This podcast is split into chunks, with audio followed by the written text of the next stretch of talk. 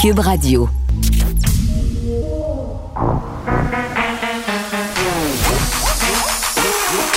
Elle a une opinion sur tous les sujets. Pour elle, toutes les questions peuvent être posées. Geneviève Peterson. Cube, Radio. Salut tout le monde, j'espère que vous allez bien. Je suis très très contente de vous retrouver. J'en profite pour remercier ma collègue Caroline Saint-Hilaire qui a été à la barre de l'émission hier. Il fait chaud, il fait très très chaud et on n'a pas beaucoup de cas aujourd'hui. En fait, on enregistre le plus faible bilan depuis le 1er septembre, le tout début en fait de la deuxième vague. 150 nouveaux cas de COVID-19 rapportés aujourd'hui. Malheureusement, quatre décès. Dans quelques instants, on va diffuser bien évidemment le point de presse de François Legault, Christian Dubé et Horacio Arruda. Clairement, il va être question du port du masque dans les écoles. À cause de la canicule, on a décidé de laisser tomber ça. Mais est-ce que ça va faire remonter le nombre de cas comme ça a été, euh, comme ça a été le cas en Grande-Bretagne? On se rappelle que les profs n'ont pas eu de deuxième dose, les parents non plus.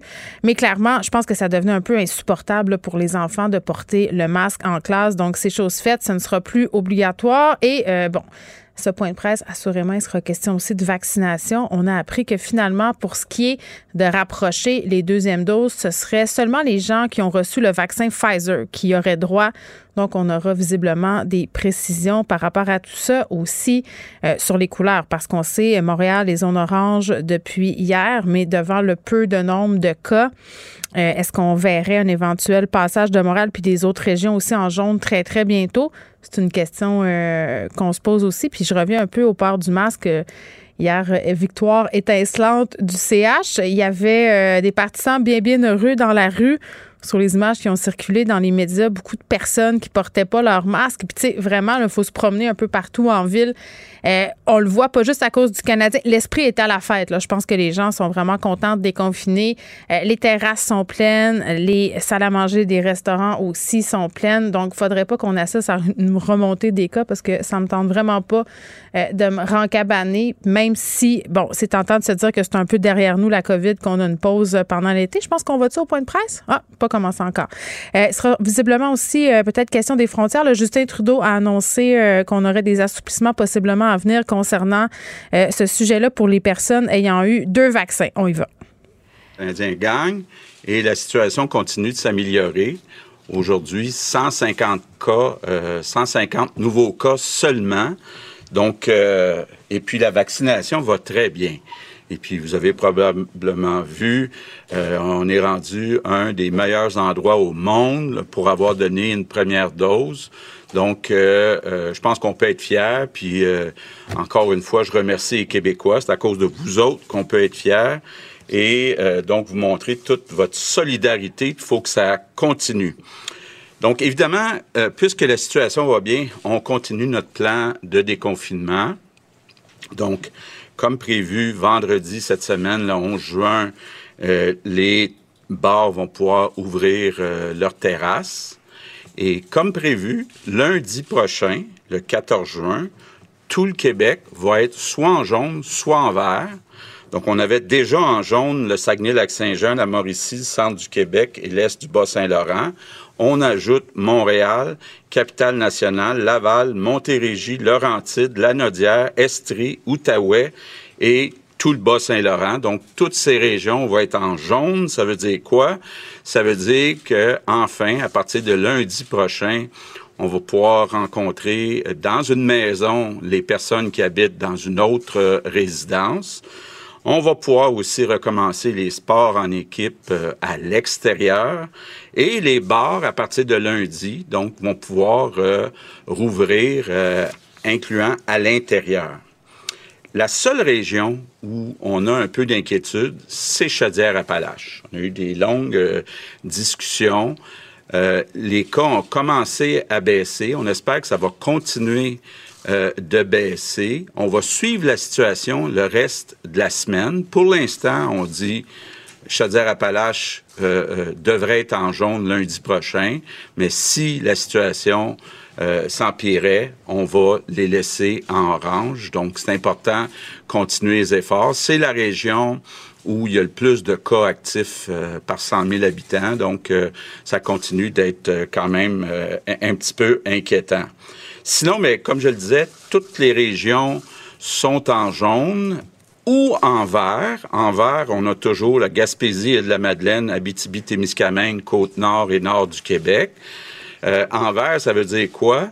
Ça veut dire des rencontres dans les maisons avec des occupants de trois résidences. Ça veut dire les sports en équipe à l'intérieur qui peuvent recommencer. Donc, c'est un peu l'espoir qu'on a aussi d'avoir ça partout au Québec d'ici deux semaines, tel que prévu euh, dans notre plan. Autre chose qu'on a annoncé hier rapidement avec la canicule, euh, la santé publique a accepté que les enfants dans les écoles euh, puissent ne pas porter de masque dans les classes. Par contre, c'est important de le préciser, dans les espaces communs puis dans les autobus scolaires, faut continuer de porter euh, le masque.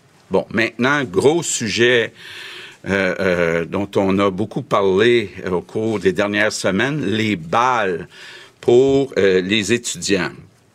D'abord, je veux vous dire que euh, on vous a bien entendu, euh, tout le monde. On a travaillé fort. On se rappelle tous, en tout cas moi je me rappelle de mon bal au secondaire.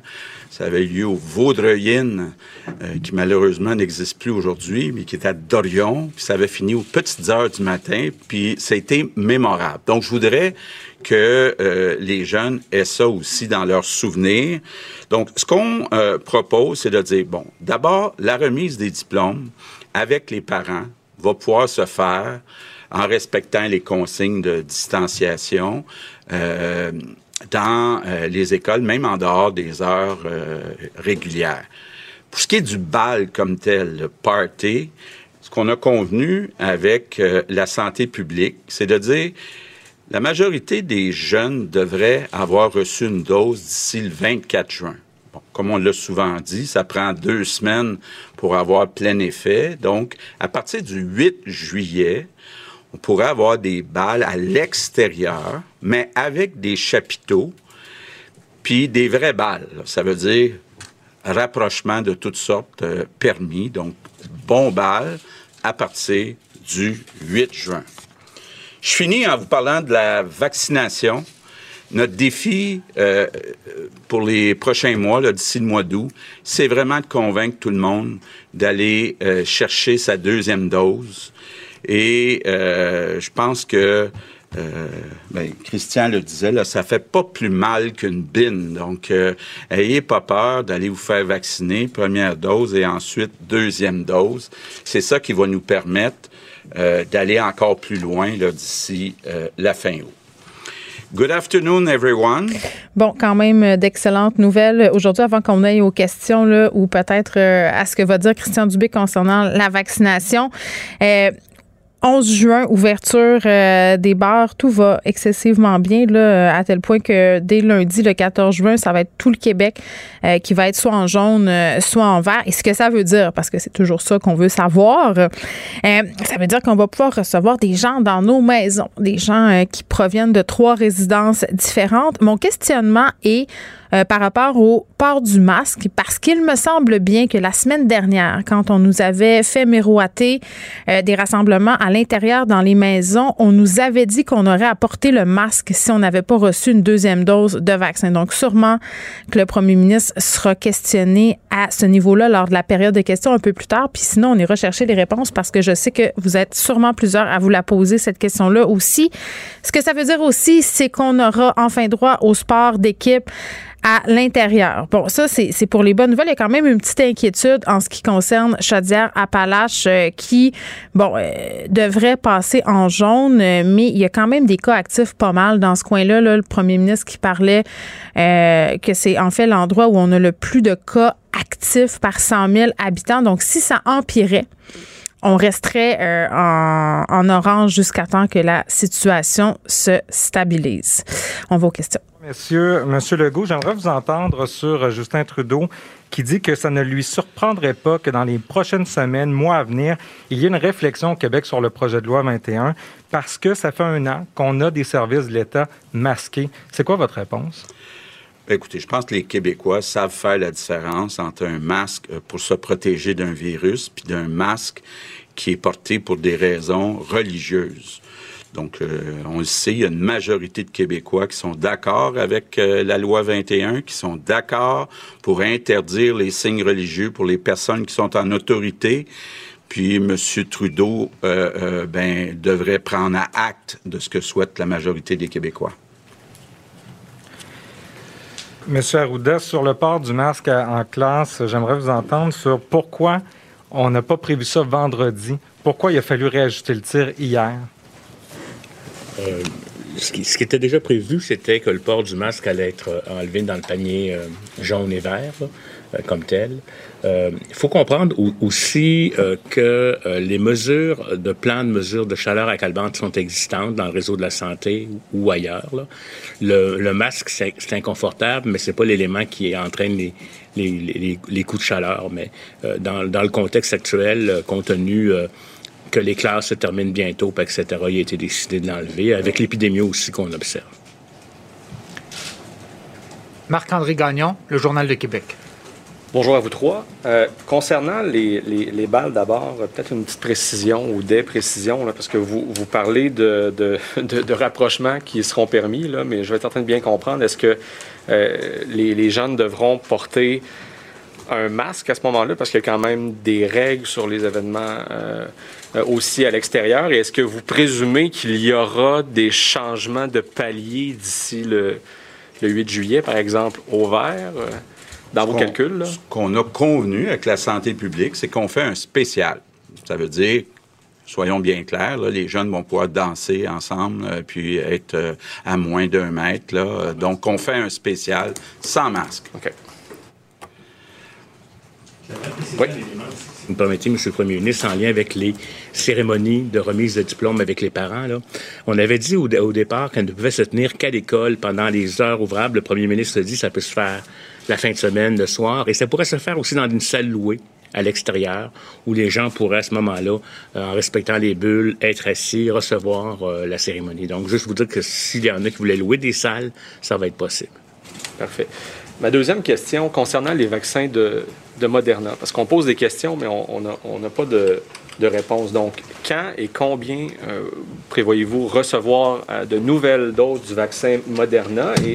Euh, est-ce que vous avez envisagé la possibilité de permettre aux gens qui ont reçu une dose de Moderna, souvent c'est des malades chroniques hein, qui ont été vaccinés en pharmacie, euh, entre autres, donc est-ce que vous avez envisagé de permettre à ces gens-là de devancer leur deuxième dose, mais avec un Pfizer, par exemple? Je connais un paquet de gens qui ont eu du Moderna qui seraient très contents de devancer plus rapidement leur deuxième dose avec du Pfizer. Alors, euh, la réponse est simple, c'est que la minute qu'on va avoir une confirmation qu'on a euh, des volumes additionnels de Moderna, on va le dire.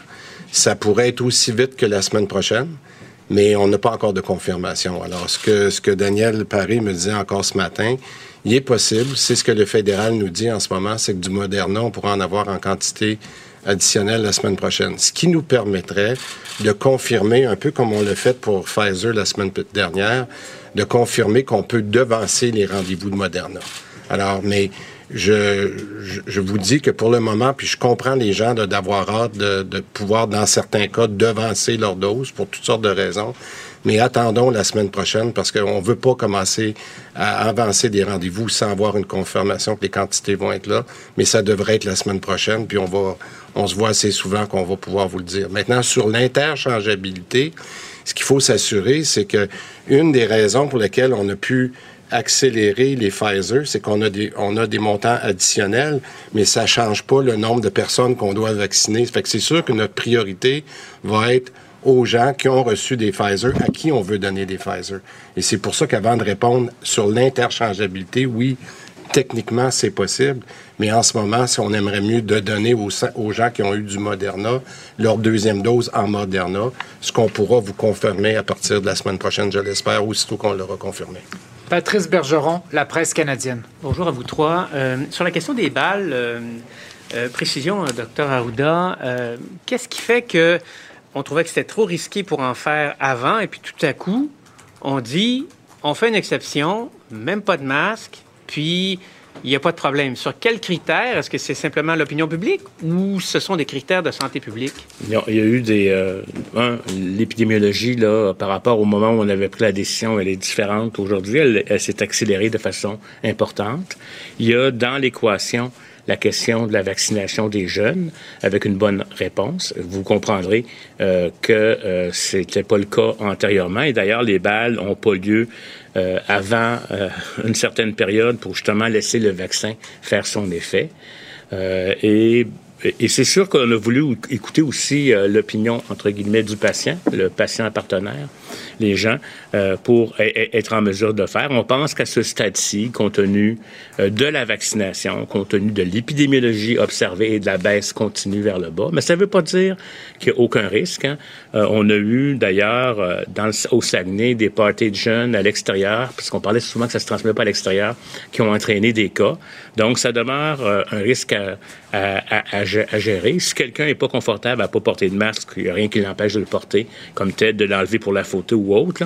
Mais disons que pour permettre une expérience la plus, compte tenu des sacrifices que des jeunes ont faits, pour permettre une expérience la plus, euh, la plus naturelle possible, on a accepté d'aller dans cet élément-là. Hey, je, je me ferai pas d'amis par rapport au bal, mais, mais c'est pas nécessaire. Un bal définissant, pour vrai, là. Euh, c'est assez. Puis, je comprends les jeunes de le vouloir, cet événement-là. Puis je pense que si j'avais 16-17 ans en ce moment, je me déchirerais la chemise moi aussi pour avoir droit à ce party-là parce que ça fait euh, des mois que les jeunes sont sacrifiés. Puis je pense que ça va prendre du temps avant que nos jeunes récupèrent euh, de la COVID-19, pas au plan physique, mais au plan moral, euh, au plan aussi académique. Donc, je comprends vraiment tellement euh, le gouvernement Legault d'avoir voulu leur donner ce nanan-là parce que c'en est vraiment un. Et, et, moi, ce qui me fait un peu friser le poil des jambes, c'est quand j'entends le premier ministre Legault dire qu'on fait un spécial, tu sais, qu'on fait une exception. On a fait des campagnes de pub entières basées sur le concept d'exception en disant les travailleurs de la santé, ils sont sur les rotules à cause des petites exceptions que vous faites. Puis je comprends que la situation épidémiologique, elle n'est pas la même qu'au moment où on faisait ces campagnes de pub-là, mais quand même, si on regarde ce qui se fait ailleurs dans le monde, et c'est ce que prétend faire M. Legault lorsqu'il prend ses décisions, il, dit, il nous dit toujours, ah, mais on regarde ce qui se fait dans le monde, puis on peut un peu voir les schémas arriver jusqu'ici. Euh, c'est bien clair que ça va donner lieu à des éclosions si on permet des rassemblements extérieurs où il y a de la consommation d'alcool, où il y a des jeunes qui vont se réunir.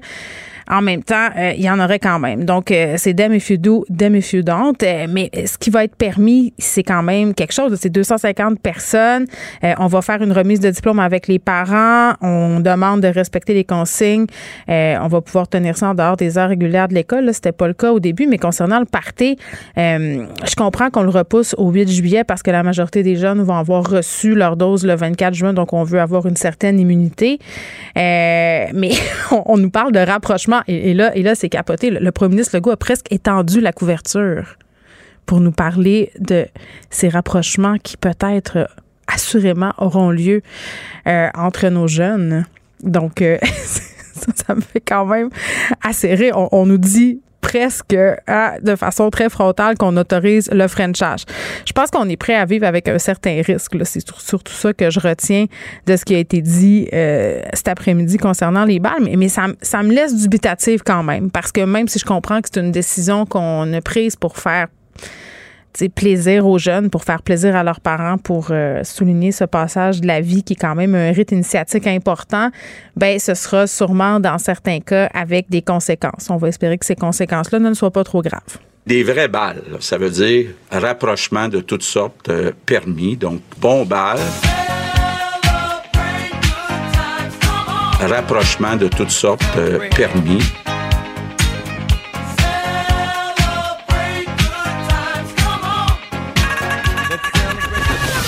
Geneviève Peterson.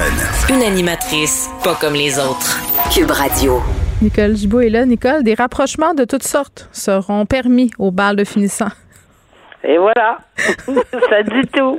Alors, laissons place à l'imagination. Ah, je sais pas. J'ai tellement pensé à toi en fin de semaine. Je me promenais en ville puis je voyais des plaques de l'Ontario partout puis je me disais, oh mon Dieu, je vais dire ça à Nicole quand je vais revenir euh, dans ma journée de congé que j'ai vu Euh, euh, on, des a contrevenants. vu, on en a vu énormément. Oui. En tout cas. On se promène est- euh, à la grandeur du Québec. Bon, on rit, mais on revient euh, sur un sujet qui, qui vraiment euh, est d'une tristesse sans nom, un drame horrible qui s'est déroulé à London, en Ontario. Vous avez vu ça passer, c'est c'est sûr, là, cinq membres d'une même famille de confession musulmane euh, qui ont été frappés mortellement, intentionnellement par une voiture. Euh, vraiment un geste qui aurait été modifié, euh, motivé pardon, par la haine raciale. Il y a quatre personnes qui sont décédées.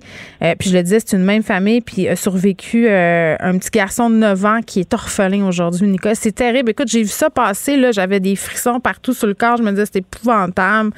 Euh, imaginez dans quel état doit être ce petit gars-là aujourd'hui, la famille de ces gens-là, puis la communauté musulmane. Puis d'ailleurs, on parlera un peu plus tard à quelqu'un euh, de, Ben la oui. communauté. Ben, je pense que la communauté, tout, tout, tout le monde, tous les Canadiens, ça, n'a aucun, ça dépasse l'entendement. Alors, frapper une famille qui prend une marche avec un enfant de 9 ans, euh, peu importe la- la- la- sa, confession religieuse, la couleur de sa peau ou quoi que ce soit, on, on, on a de la difficulté à s'imaginer ça dans un pays libre comme le nôtre. Là. Euh, Peut-être que, tu sais, on peut lire toutes sortes de choses, on ne l'accepte pas plus dans d'autres pays, mais bon, euh, ça nous rappelle malheureusement euh, les attentats à la mosquée euh, de Québec. Évidemment, euh, c'est- c'est sûr qu'on a on, on a beaucoup euh, d'empathie pour toute la communauté, mais je pense que je suis certaine que tous les Canadiens euh, sont sont d'avis à l'e- à l'effet que c'est inacceptable. Maintenant, c'est sûr que là présentement, euh, j'ai fait mes dernières vérifications. Il y a, il y a des accusations de quatre meurtres prémédités euh, et une accusation de tentative de meurtre, justement pour l'enfant, là, qui, Mm. euh, qui est en qui, qui en fait on dit qu'il va s'en sortir, tant mieux. Mais tant mieux dans quelles circonstances euh, il va falloir qu'il passe à travers. Mais Ah. on, on a on a vécu ça au Québec avec euh, avec toutes les familles qui ont perdu leur famille, leur, Mm. le- leur père, leurs frères, etc. On a entendu ça euh, Mm. de long en large. Alors on verra. Puis euh, évidemment les questions qui se- sont sur toutes les lèvres, est-ce qu'il va y avoir des accusations de terrorisme? Mais c'était la même chose pour le- la mosquée. C'est parce que l'article du Code criminel dans ce domaine-là, les articles du Code criminel sont très, très, très spécifiques. Euh, puis ils demandent à la couronne une démonstration de plusieurs points, des balises très, très explicites quand on, on veut définir l'activité terrorisme. Est-ce que c'est fait au nom et dans le but, euh, dans un but, euh, un objectif, une cause politique, bon, etc. Ben, on ça verra. peut l'être, mais ça peut être individuel. On verra. Justin Trudeau a qualifié l'événement euh, d'attentat terroriste. Puis bon, euh, c'est un jeune homme de 20 ans là, qui est accusé. Puis je veux pas qu'on le nomme. euh, non. Puis tu sais, ça va être intéressant, entre guillemets, là, euh, de comprendre comment il en est arrivé là. Est-ce que c'est un processus de radicalisation? Euh, tu sais, parce que ça m'a. Tu as parlé tantôt de l'attentat à la mosquée de Québec. Moi, ça m'a aussi fait penser à l'attaque au camion euh, bélier. C'était pas pour des motifs fait. religieux, mais c'était un, un, un homme euh, qui en voulait aux femmes. Donc, tu sais, quand on cible soit un on sexe en de Toronto, particulier. les d'une- 10 personnes, C'est ça. les 10 personnes à Toronto qui ont été fauchées par ce camion. C'est ça. Donc, on. de- oui, puis c'est, c'est- cet homme-là qui avait des motivations, euh, euh, en fait, qui étaient, qui tu sais. Donc, Ça, ça sera intéressant de voir dans ce cas-là euh, qu'est-ce qui se cache derrière ce drame-là qui est horrible. Je le répète encore, là, nos condoléances, bien évidemment. à la famille de, de ces Oui. personnes-là et aussi à la communauté musulmane du Canada parce que ça n'a aucun bon sens. Euh, Complètement ailleurs, euh, Nicole, on s'en va parler de l'ex-comptable Stéphane Blais, euh, qui était euh, aujourd'hui devant l'ordre des CPA. Euh, puis vraiment, Stéphane Blais, là, pour ceux qui savent pas c'est qui, c'est une des figures de proue contre les mesures sanitaires. Là. Il y a maille, euh, maille à partir avec euh, l'Ordre des comptables professionnels agréés du Québec depuis quand même euh, quelques mois. Puis aujourd'hui, il comparaissait devant, il passait en audition, c'est peut-être un terme plus juste. Euh, il l'a quitté. Euh, puis il reconnaît pas du tout le, le pouvoir de l'Ordre de CPA. Puis en tout cas, quand, quand tu lis un peu ses déclarations, Ouais. il a l'air un peu déconnecté. Là. Il parle de la reine d'Angleterre. Ben, on dirait que ça me fait penser aux citoyens de droit, là, tu sais. Mario là, les- Roy. les- Ouais, c'est ça. Alors, ça me fait vraiment penser à ces gens-là. Il y a comment s'expliquer autrement que de dire y a-tu vraiment quelque chose à faire avec ce monde-là? Là, je pense pas, parce que ici on parle devant l'ordre des de professionnels, on parle pas d'un acte criminel. Là, c'est pas devant la cour criminelle, mm. mais euh, c'est quand même, tu sais, quelqu'un qui refuse toute institution, toute autorité, toute figure d'autorité, n'importe quoi.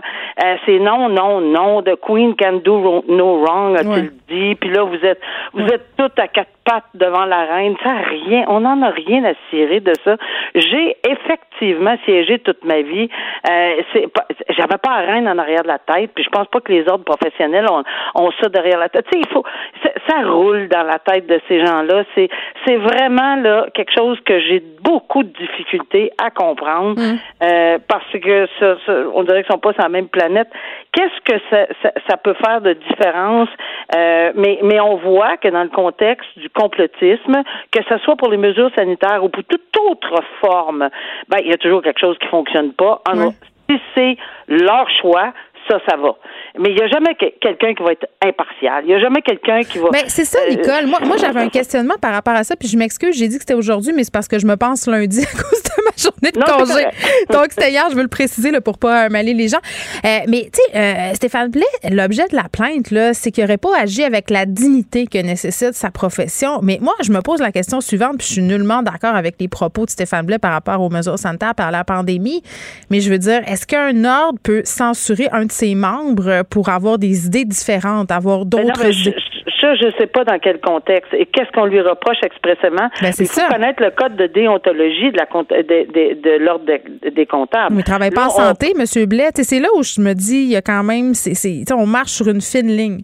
Ben, alors qu'ils se défendent et qu'ils se défendent haut et fort, puis qu'ils n'aient pas peur de l'invoquer. Il y a des gens qui sont qui vont à l'encontre de des défenses. On en a vu de toutes les sortes, que ce soit devant l'ordre professionnel, le barreau, la médecine, n'importe où. Alors, puis je ne en soi, là, faut regarder ce, qui est dans, dans, euh, dans le code de déontologie. Et si un des articles euh, ne fait pas l'affaire de M. Blick, soit complotiste ou non, qui, qui, qui, ne rentre pas dans le cadre de la profession, ben, qui se défend.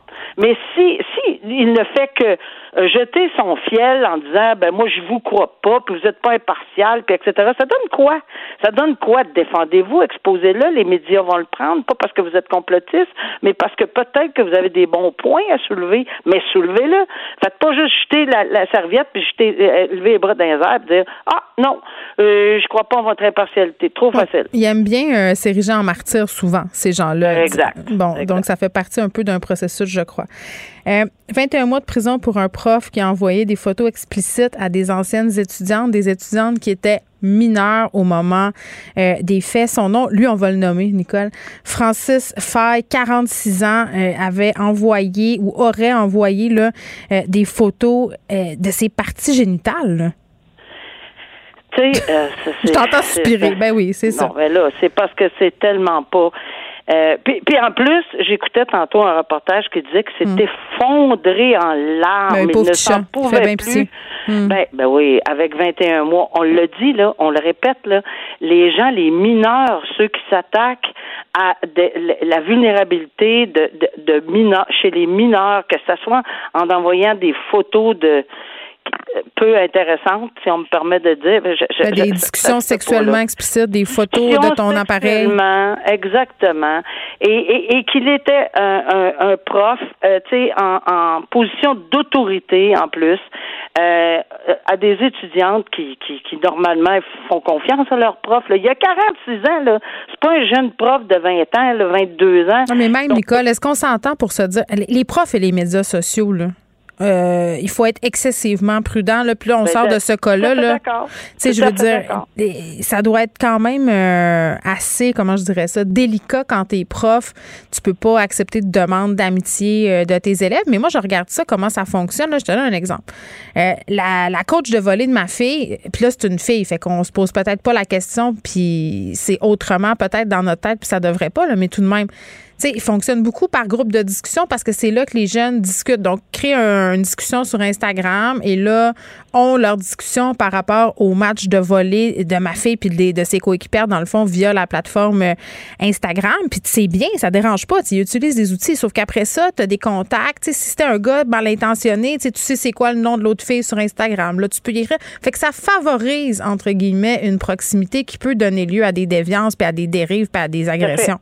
Et là, on en a un exemple. Alors, euh, se servir de son jugement avant tout. Euh, une sorte, ouais, avant tout. Et on dit bien de se servir de son jugement. Et, et certainement pas de. L'organe d'en haut, pas l'organe ben, d'en bas. Exactement. Alors, euh, voilà. Donc, je pense que dans les circonstances, 21 euh, mois, c'est un message, là, parce que ce, ce monsieur-là n'a aucun antécédent. 21 mois, quand même, là.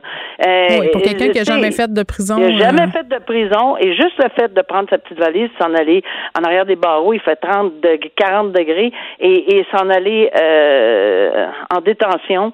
Euh, je pense que si ça fait pas réfléchir quelqu'un, puis encore une fois, c'est pas parce que tous les profs, c'est pas vrai que les profs sont comme ça, mais malheureusement, c'est ceux-là qui sont médiatisés, puis il faut en parler parce que faut justement essayer de, de comprendre qu'est-ce qui peut leur passer dans la tête d'envoyer ou de faire des gens de conversation. C'est des criminels, c'est des, déviants, c'est des gens qui abusent euh, de ah. leur pouvoir, je veux ah dire. Ah oui, puis il y a une affaire qu'il faut pas qu'on oublie. Le 21 mois, et puis ça, je, le 21 mois a été donné considérant que la juge a dit, mais vous avez même pas accepté de prendre une thérapie parce que vous pensez même pas que peut-être c'est nécessaire là, dans les circonstances, mais il a réglé son problème d'alcool ou de boisson ou je sais pas quoi de, de drogue, mais je, je suis pas sûr que ça. En tout cas, il y avait un problème de consommation quelconque. Mais la thérapie pour euh, voir s'il y avait des problèmes liés à bon euh, en matière de sexualité, non.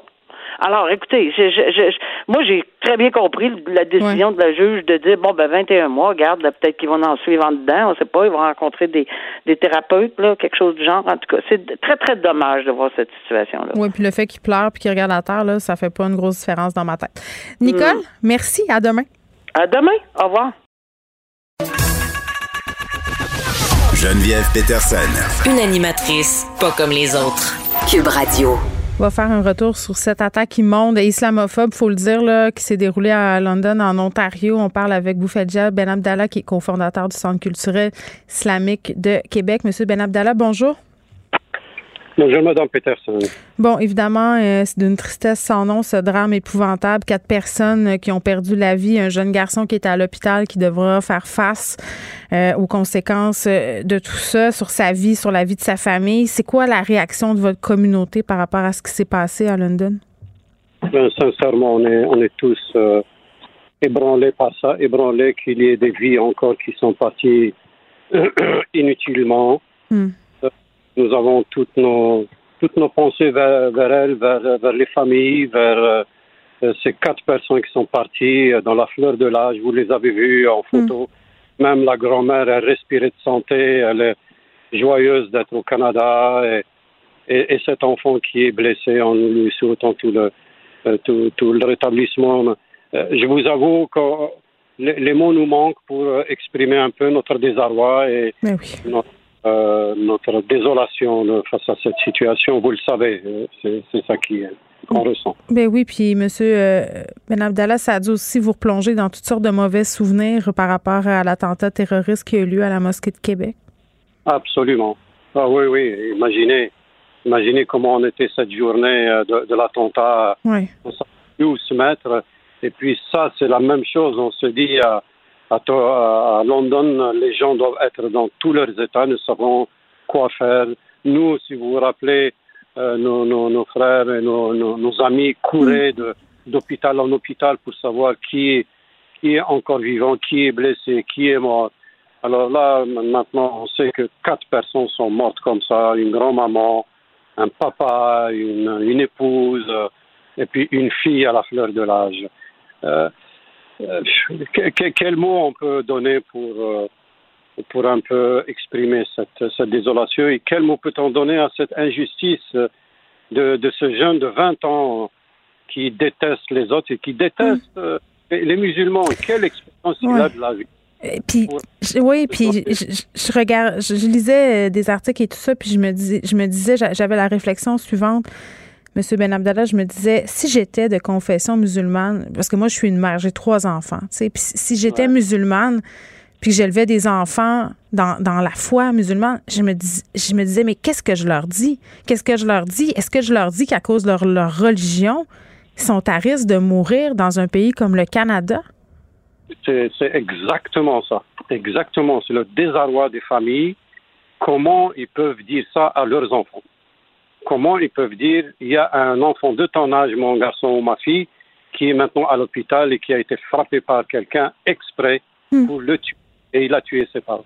Vous avez raison, vous avez raison.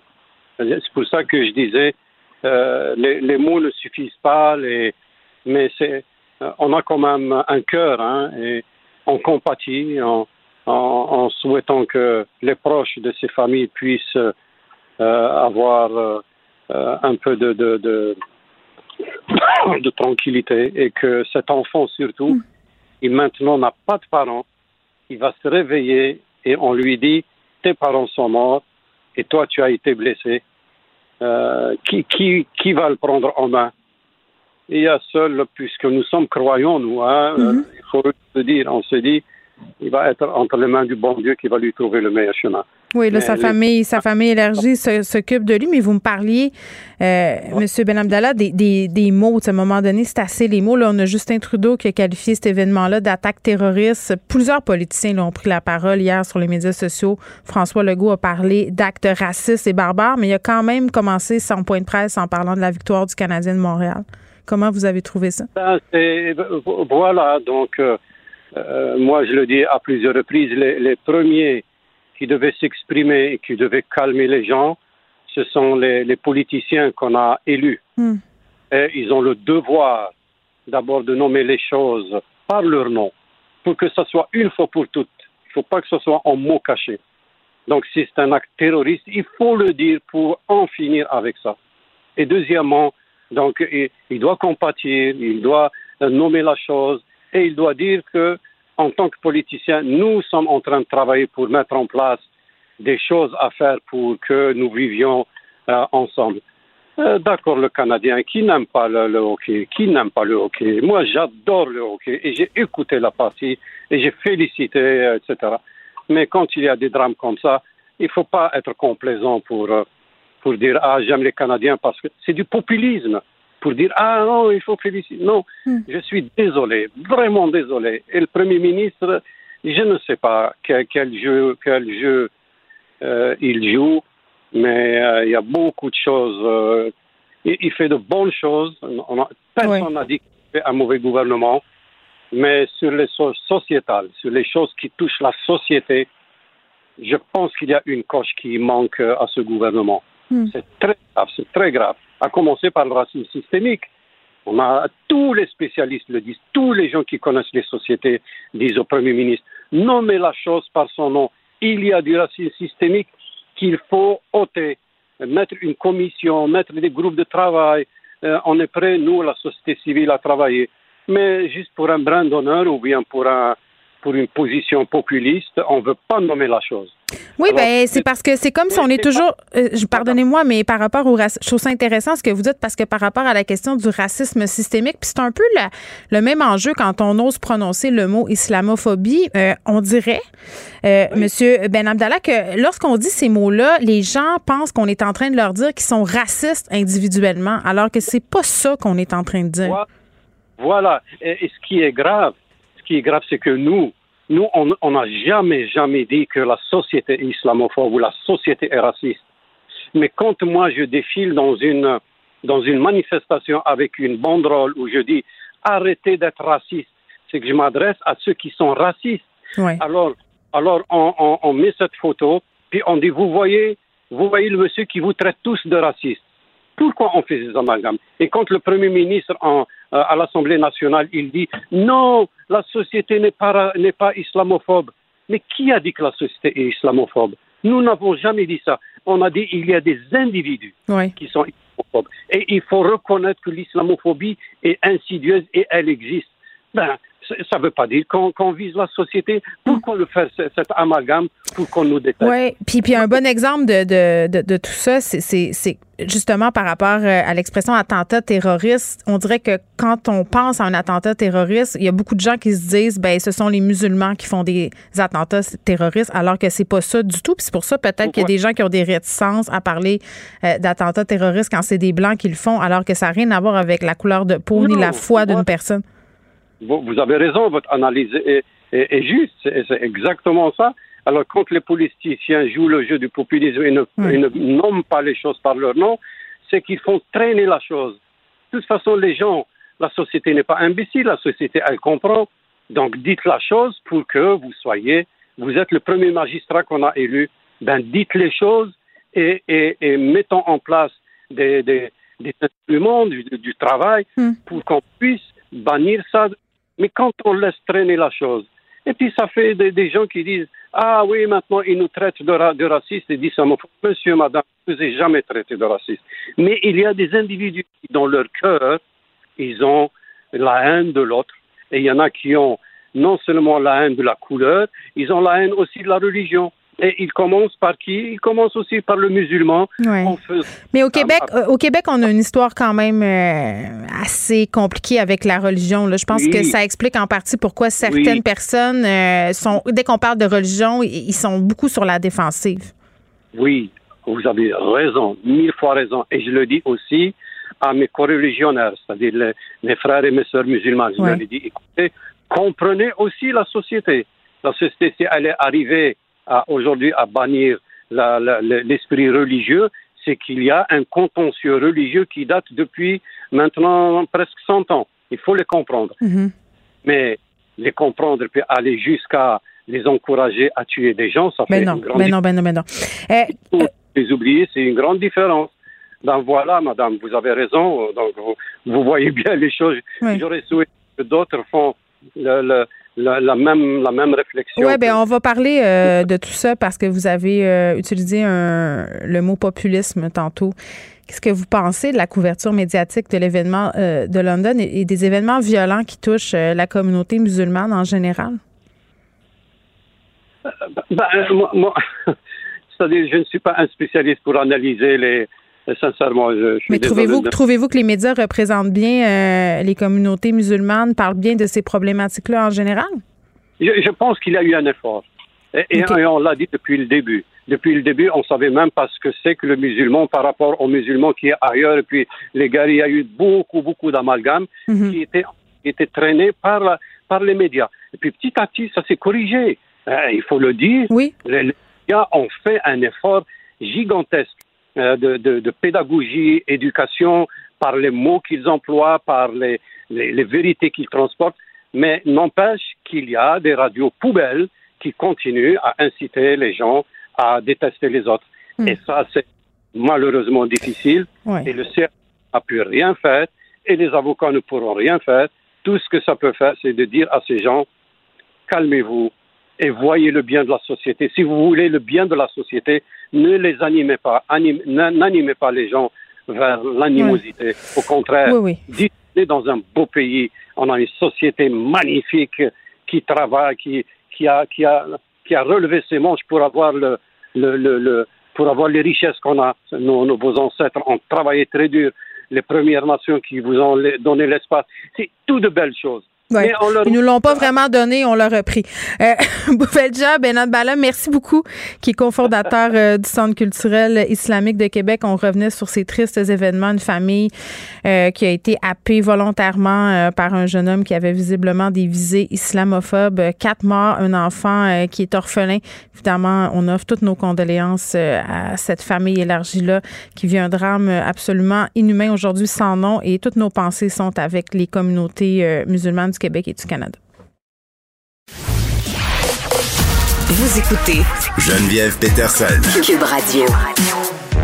Beaucoup de sujets, beaucoup de questions par rapport à l'école. Aujourd'hui, ont été largement question point de presse, notamment avec la question des masques et des balles de finissant. Beaucoup de chialage aussi sur les médias sociaux par rapport à l'école ces derniers jours.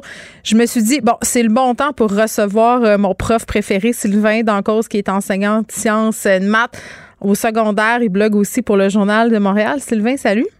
Bonjour Geneviève. Bon, on va essayer de, de faire le tour de tous les sujets euh, qui ont rapport avec l'école, les sujets qui, qui, nous préoccupent depuis quelques jours, parce que honnêtement, euh, depuis le début de cette pandémie, là, l'école, ça a été euh, majeur là, dans les préoccupations. Euh, là, t'es où? Là? Rappelle, rappelle-nous, t'es où? Moi, je suis dans la région de Québec, euh, donc je suis en zone orange présentement. OK. Euh, je travaille au secondaire là, euh, dans, dans une banlieue euh, près du centre-ville de Québec. Dans une banlieue près de chez nous, puis il fait chaud chez vous. Oh que oui, fait ben c'est ça. Eh, je pensais, eh, je pensais à mes enfants hier évidemment parce qu'ils étaient à l'école. Euh, On sait qu'aujourd'hui les enfants peuvent enlever leur masque en classe, notamment à cause de la vague de chaleur. Ce sera le cas jusqu'à la fin de l'année scolaire. Cependant, le beau temps, mauvais temps. Et bon, on s'entend qu'il fera pas moins 40, là, mais il risque de faire chaud jusqu'à la fin de l'année. Eh, on a questionné Horacio Arruda tantôt euh, sur la temporalité, tout ça. Ça me fait rire un peu. Là. Je trouvais que le journaliste essayait de le prendre en défaut en disant ben pourquoi t'as pas vous n'avez pas pris cette, euh, décision-là euh, vendredi. Bon, vendredi aujourd'hui, là, je pense pas que ça fasse grande différence, mais comment comment tu vois ça, toi, le fait euh, de pouvoir enlever le masque en classe? Mais toi, il faut que tu le gardes, je pense, hein? Ouais, ben nous on a comme une ligne, moi dans ma classe j'ai comme une ligne rouge là euh, qu'on va dire qui, qui est une, qui est une- une séparation Ouais. physique entre guillemets là. Puis quand t'es derrière la ligne, bon ça va là, mais euh, euh, quand tu passes la ligne et que tu te rapproches, ben point de vue distanciation là, normalement, ben c'est, c'est on devrait garder le masque là, donc c'est ce qui c'est ce qui se fait. Euh, mais le, bon, c'est sûr qu'il y a des coups de chaleur. euh, je veux dire, c'est, c'est pas la première année qu'on en a. Là. Ce qui a- ce qui a créé une petite polémique, c'est l'histoire du masque. Moi, Ben, le masque, de- attends, le masque, pas de clim, pas de ventilation, là, c'était c'était tout ça. Ouais, ben là, pas de clim, pas de ventilation, je dirais que ça, c'est Pas mal l'école, hein, ça. On va tout se le dire? c'est pas, c'est pas mal un grand classique de nos milieux de vie, Ouais. je dirais. Là. Puis Ouais. moi, ça me fait toujours rire. là. Les gens, des fois, ils pensent que, Hey, mon Dieu, vous êtes chanceux à l'école, là, ça doit être climatisé. Mais oui, Vous toi. Vous devez être bien dans les classes. Euh, non, je croirais pas. Non, il n'y a, pas de- y a pas de ventilation vraiment. Il n'y a pas de clim. Ouais. Euh, puis, tu sais, comme nous autres. Mais il y a des là, ventilateurs. Oui, il y a des ventilateurs. On est content de pouvoir les utiliser parce que Ouais. ça, en début d'année, c'était pas permis non plus. Là. Euh, puis il y a beaucoup de classes qui n'ont pas de fenêtres. Là, de, souvent, les vieux bâtiments les, qui ont été construits dans les années 70, là, Ouais. vieilles polies, euh, les- toutes, toutes les classes du centre de l'école n'ont pas de fenêtres. Fait que tu sais, ça reste que c'est, c'est pas euh, c'est pas des conditions très propices à l'apprentissage là, de parquer 32 élèves dans une classe à 30 degrés Celsius, pas de fenêtre. Mais ça, c'est un classique, euh, c'est un classique printanier ou estival. Oui, on dirait qu'il faut que Euh, jeunesse se passe. Là. Moi, je me rappelle d'avoir bien, bien sué sur ma chaise en physique en secondaire 2. Là. Ça faisait partie de la game. Ouais, ouais, il y a le prof qui peut te faire suer, mais des fois, Oui. c'est la chaleur qui fait suer. Exactement. Puis des fois, c'est une combinaison des deux. Euh, là, euh, est-ce que c'était si difficile que ça, honnêtement, avec la chaleur, là, les masques, les élèves? Bah, je pense que c'est une question de perception, c'est une question des fois individuelle. Euh, Mhm. Est-ce que c'est si difficile que ça? Je pense que tu pourrais poser la question à un prof puis il disait, il pourrait te dire mon Dieu, c'est épouvantable. Un autre te dire ben c'est pas si pire, c'est vivable. tu sais. Je pense que ça reste très personnel comme perception. Je pense pas que ça soit la fin du monde. Mais moi, ce que j'ai aimé d'hier, de dire ben comme en zone orange, vous allez avoir le même privilège qu'en zone rouge, euh, excusez, en zone verte ou jaune. Donc d'enlever le masque aujourd'hui, c'était comme la bonne nouvelle d'hier. Moi, c'est plus le côté espoir que ça donne. C'est vrai. Outre Pour le les élèves? fait- ben, c'est comme, ben, c'est comme un, un symbole. C'est comme de dire, mon Dieu, on n'a pas de masque. On dirait que, hein, je pense que je vais peut-être avoir une vraie rentrée scolaire l'année prochaine. Je pense que je vais pouvoir faire mes activités sportives, mes activités culturelles, mes activités artistiques. Je pense que c'est vrai finalement que ça va arriver. Là. Ça fait 42 fois qu'on me le dit que ça va arriver un jour, puis ça arrive jamais. Mais là, je pense que ça va arriver pour le vrai. Tu sais, c'est comme toute cette symbolique-là, je te dirais, qui, qui amène un vent de fraîcheur malgré la canicule. Ben oui, puis bon, là, euh, ça, c'est le côté symbolique, puis on va parler des balles parce que ça aussi, c'en est tout un symbole tantôt, mais Mhm. juste pour qu'on qu'on qu'on termine par rapport au masque à la ventilation, euh, là, c'est ça, là, pas de clim, pas de ventilation. Là, on va autoriser, euh, bon, pour ceux qui en ont, puis les ventilateurs, on enlève les masques. Il y a des profs quand même qui sont inquiets. Euh, il y a des profs qui n'ont pas eu deux doses. Euh, il y a des, j'ai vu des professeurs tweeter qui allaient demander à leur direction un sans solde jusqu'à la fin de l'année parce que euh, ils ont peur, se disent qu'il y a eu une montée des cas, par exemple en Grande-Bretagne, quand on a décidé d'enlever les Mhm. masques dans les écoles. Toi, t'en penses quoi de ça? Ben, je respecte ce- ce- cette, cette prise de position-là. Euh, moi, je te dirais que j'avais écrit un texte là-dessus en septembre, donc Ouais. ça fait quand même un bail de ça. Puis, je disais qu'en septembre déjà que j'avais fait un peu le deuil euh, de ma sécurité, tu sais, dans le sens où euh, Mais c'est- on ouais. L'a- on l'a peut-être oublié, mais ça, à la rentrée, là, les élèves, il n'y avait pas de masque euh, en classe, il n'y avait pas vraiment de distanciation. C'était lousse pas mal, là, ces conseils euh, sur les, règles d'hygiène là, à la rentrée. Puis bon, tu dis, je vais vivre avec. Je, pense qu'on a appris à vivre avec. La seule différence entre euh, Sylvain cause en septembre puis Sylvain cause aujourd'hui, c'est que là, j'ai eu une dose du vaccin. Mm. Est-ce que je suis plus en sécurité pour ça? Je le sais pas, mais personnellement, là, moi, j'ai pas peur je fais mon travail, puis j'avais, j'étais beaucoup plus inquiet, je te dirais, en octobre, novembre, quand il y avait une hausse fulgurante des cas, qu'on fermait des classes euh, pendant deux semaines pour un confinement à la maison. Euh, j'ai eu des groupes avec une dizaine de cas, un autre groupe avec trois, quatre cas. Euh, tu côtoies des élèves qui sont asymptomatiques, de proches, euh, puis là, tu apprends qu'ils étaient positifs. ça a brassé pas mal cet automne. Ben, ça brasse, mais est-ce que ça relativise des affaires aussi? Parce que tu me dis, j'ai côtoyé du monde asymptomatique de proches, puis tu sais, il y a ça aussi, on apprend là, je ne suis pas en train de dire qu'il faut pas de règles sanitaires. Il faut faire très attention. Là, mais on apprend à vivre avec ça. Tu me disais à côtoyer le risque finalement. Ben, on met notre masque, puis on lave nos mains comme on les a jamais lavées. Oui, euh, on, touche à, oh, on touche à une poignée de porte. On dit, mon Dieu, je vais pas me mettre les doigts dans le visage. très discipliné par rapport au respect des règles, très discipliné par rapport au masque, par rapport aux, mains vers le visage lorsque je touche un, objet. Euh, puis ben, à un moment donné, tu apprends à vivre avec. Là, je veux dire, ça fait quand même neuf mois, plus de neuf mois qu'on roule. Euh, qu'on a vécu tout plein d'aventures au cours de cette année-là. C'était pas toujours facile euh, pour personne, ni pour les élèves, ni pour les parents, ni pour le personnel. Puis je pense qu'il y a une certaine résilience qui s'est installée un peu de part et d'autre. Puis là, moi, moi, mentalement, je suis rendu là. c'est tellement drôle, Sylvain, que tu nous parles de lavage de mains et direct, toute l'équipe, on s'est lavé les mains avec du purel. euh, ceci dit, il y a des élèves qui décident de le porter quand même, le masque en classe, parce qu'ils se sentent plus en sécurité, puis c'est bien correct aussi. Là. Euh, le bal des finissants. Euh, on, nous a annoncé que ça serait permis le 8 juillet à l'extérieur. Puis pourquoi le 8 juillet? Ben, c'est parce que euh, on a prévu que la majorité des, ados seraient vaccinés d'ici au 24 juin.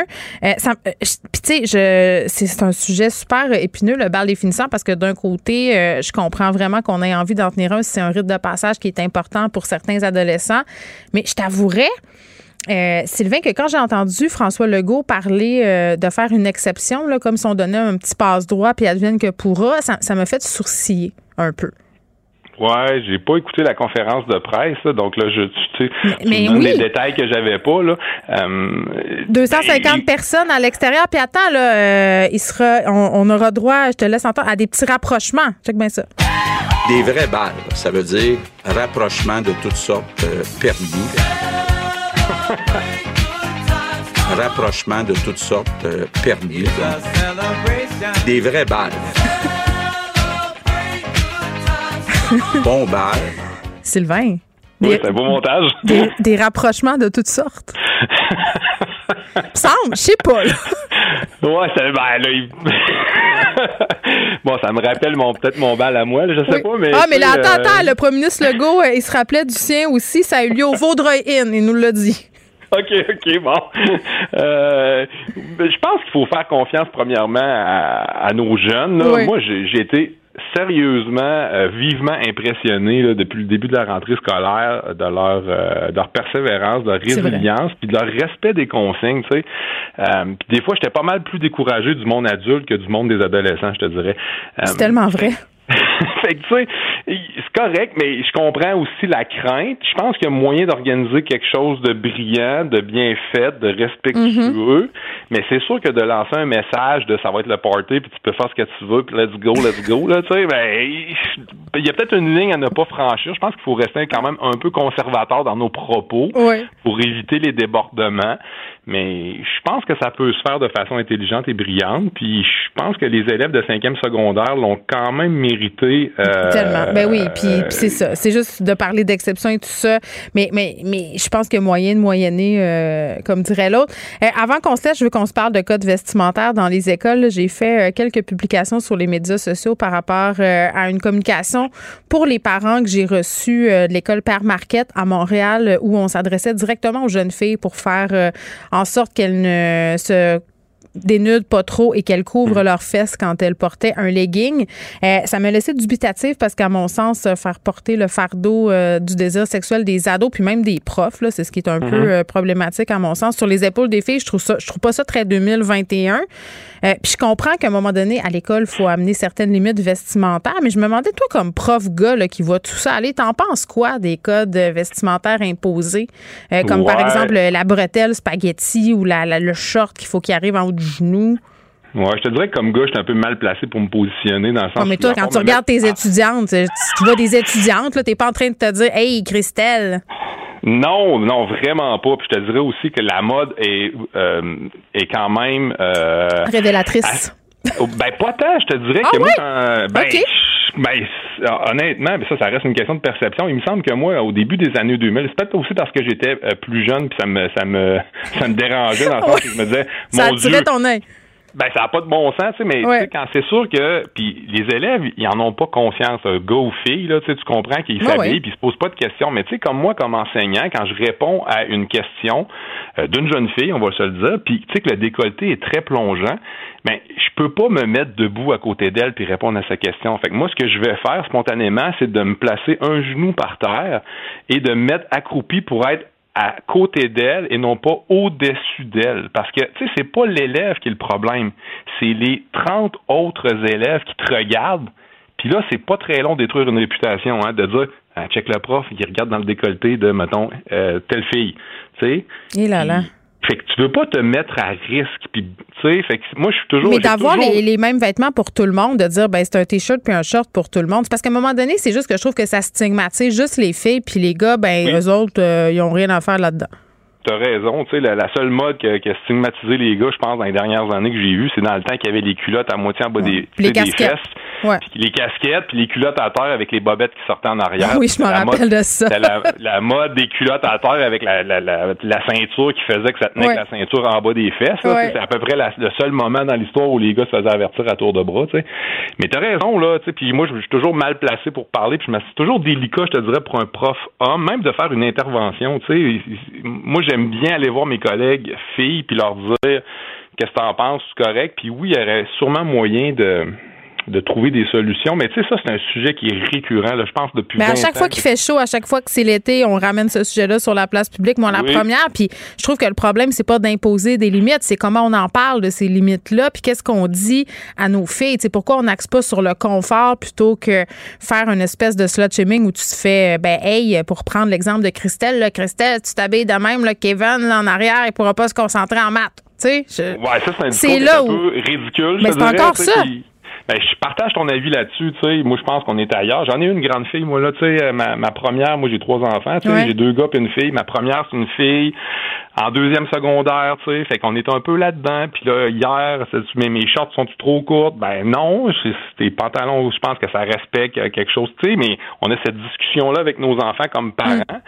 Puis c'est la ligne est toujours mince entre ce qui est de bon goût, ce qui ne l'est pas. Mais là, tu sais, devenir le juge du bon goût, ça, c'est une autre histoire. Ben, tu il y a un habit pour chaque chose. là. À l'école, on s'en va pas clubber. Je, je pense que ça fait partie de la job des parents. Mais quand on dit, moi, j'ai une prof qui, a- qui a publié en disant euh, j'enseigne à des enfants de 7 ans, puis on empêche les petites filles de porter des bretelles spaghetti. Là. Tu sais, À un moment donné, ils ont 7 ans. Ouais, là, là, ça, ben, comme tu disais tantôt, tu as commencé d'emblée avec ta question. On, on met ça, on met le fardeau sur la, la jeune fille. Ouais. tu sais. Tu sais, ben là, ça, c'est un discours. Je pense qu'on on est passé à d'autres choses depuis quand même quelques années. On en a débattu en masse de ça. Là. Fait que là, je pense que euh, tu sais, il faudrait avancer, puis on est comme rendu Mm. ailleurs Ouais. par rapport à ça. Là. Mais bon, euh, c'est là que tu te rends compte qu'il y a peut-être encore du travail à faire. Hein? Mais hein. Sylvain Dancos, c'est toujours un plaisir de te parler. Sylvain qui est prof de maths et prof de sciences au secondaire et blogueur au Journal de Montréal. Vous pouvez le lire dans la section blog du journal. Geneviève Peterson.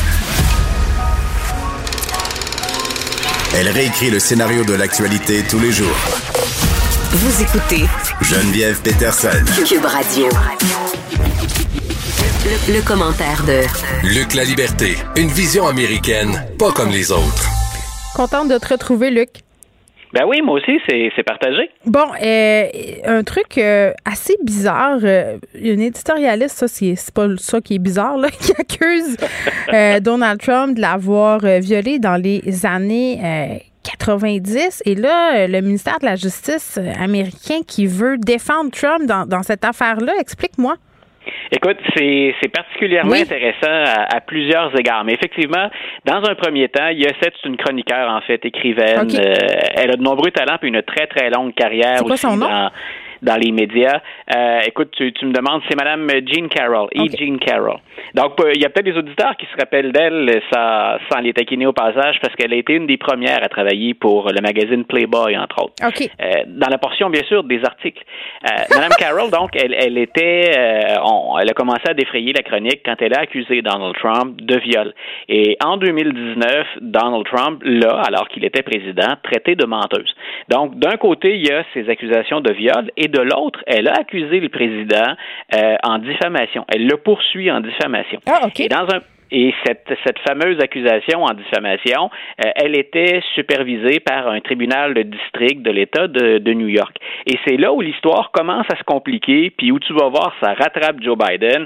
Donc, alors que la, la cause est au niveau de l'État, c'est le procureur général des États-Unis de l'époque, sous Donald Trump, William Barr, qui dit, moi, cette cause-là, je demande à ce qu'elle soit entendue maintenant par une cour fédérale. Donc, c'est pas les mêmes lois au niveau de l'État qu'au niveau euh, fédéral.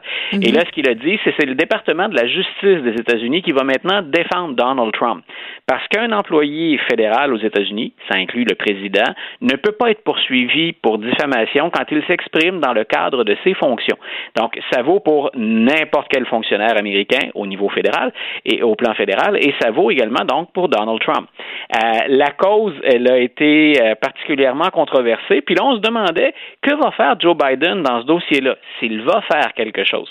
Parce que, bien sûr, on a changé de président, on a changé aussi de procureur général aux États-Unis. Ben, Ce n'est plus William Barr. William Barr, c'est Monsieur, euh, c'est Monsieur Garlick, Merrick, Ga- Merrick Garland, Garland, pardon. Donc, et, euh, et là, il semble que Joe Biden n'ait pas été consulté du tout, ce qui, est, ce qui est un peu normal, parce que le président ne se mêle pas normalement. Il n'est pas de ce supposé, en tout cas. Non, voilà. Et Joe Biden, en campagne électorale, disait, moi, il faut absolument que le ministère de la Justice ou le département de la Justice retrouve sa pleine indépendance, sa pleine autonomie. Moi, je choisis le procureur général, puis ensuite, c'est à lui à travailler, puis il travaille pour les Américains, pas pour le président. Donc, dans ce cas-ci, ben, on peut se dire, c'est, c'est normal. Sauf que le département de la Justice, sous Merrick Garland, ce qu'on vient de dire, c'est, ben, nous, on va utiliser la même stratégie qu'a utilisé William Barr, c'est-à-dire que la cause, elle doit être entendue de nouveau. Là, on a changé la, la, la donne dans, dans ce procès-là. Puis on dit, ben, on va suivre la même défense. On va dire qu'on ne pouvait pas attaquer Donald Trump parce que quand il a dit, quand il a accusé Mme Carroll d'être une menteuse euh, en l'accusant de viol, il le fait dans l'exercice de ses fonctions. Donc, c'est intéressant parce que ça place Joe Biden dans une position délicate. Lui, il voulait restaurer l'image de la présidence, puis il voulait aussi restaurer l'indépendance du département de la justice. Et de l'autre, euh, ben on se demande encore parfois jusqu'où ça va ce qu'on appelle l'immunité présidentielle. Dans ce cas-ci, c'est l'immunité des fonctionnaires américains dans l'ensemble, mais ça vaut aussi pour les limites du pouvoir présidentiel. Donc, il y a deux choses à surveiller là-dedans. C'est qu'est-ce qu'on va dire à Joe Biden, qu'est-ce qu'on va exercer des pressions sur lui pour dire, mais ça n'a pas de sens que l'État finalement ou que les contribuables défendent Donald Trump qui a insulté quelqu'un. Euh, puis de l'autre côté, je répète, on va aller jusqu'à, ben, on, on va ajouter finalement un élément de réflexion ou une balise supplémentaire à jusqu'où peut aller le président dans l'exercice de ses fonctions, est-ce qu'il peut vraiment tout faire. Ouais. Et on a eu l'impression que Donald Trump s'en sortait tout le temps quand Ben, il était vrai. confronté à des questions comme ça. Bon, ben on va voir euh, jusqu'où ça va aller tout ça. Oui. Euh, on est habitué euh, à la dissidence et à la bisbille au sein euh, des, du Parti républicain. Euh, du côté des démocrates, ça peut brasser aussi. On peut aller à l'encontre de son parti. Voilà, et euh, j'écrivais là-dessus euh, dans, dans la journée d'hier parce que tu as tout à fait raison. On a braqué les projecteurs sur les dissensions républicaines. Euh, au sein du Parti démocrate, pour la première fois depuis la campagne électorale, Joe Biden, il est confronté à la division, puis même à une forme de soulèvement à l'intérieur de son propre parti. On le sait, Joe Biden a été élu, entre autres, parce que beaucoup de progressistes, ceux qu'on associe habituellement à Bernie Sanders, à Elizabeth Warren, à Alexandria Ocasio-Cortez, qui sont toutes à des degrés variables des, vedettes Euh, M. Biden a été élu en partie grâce à ces gens-là, mais aussi parce qu'il a pu compter sur des éléments plus conservateurs au sein de sa formation politique.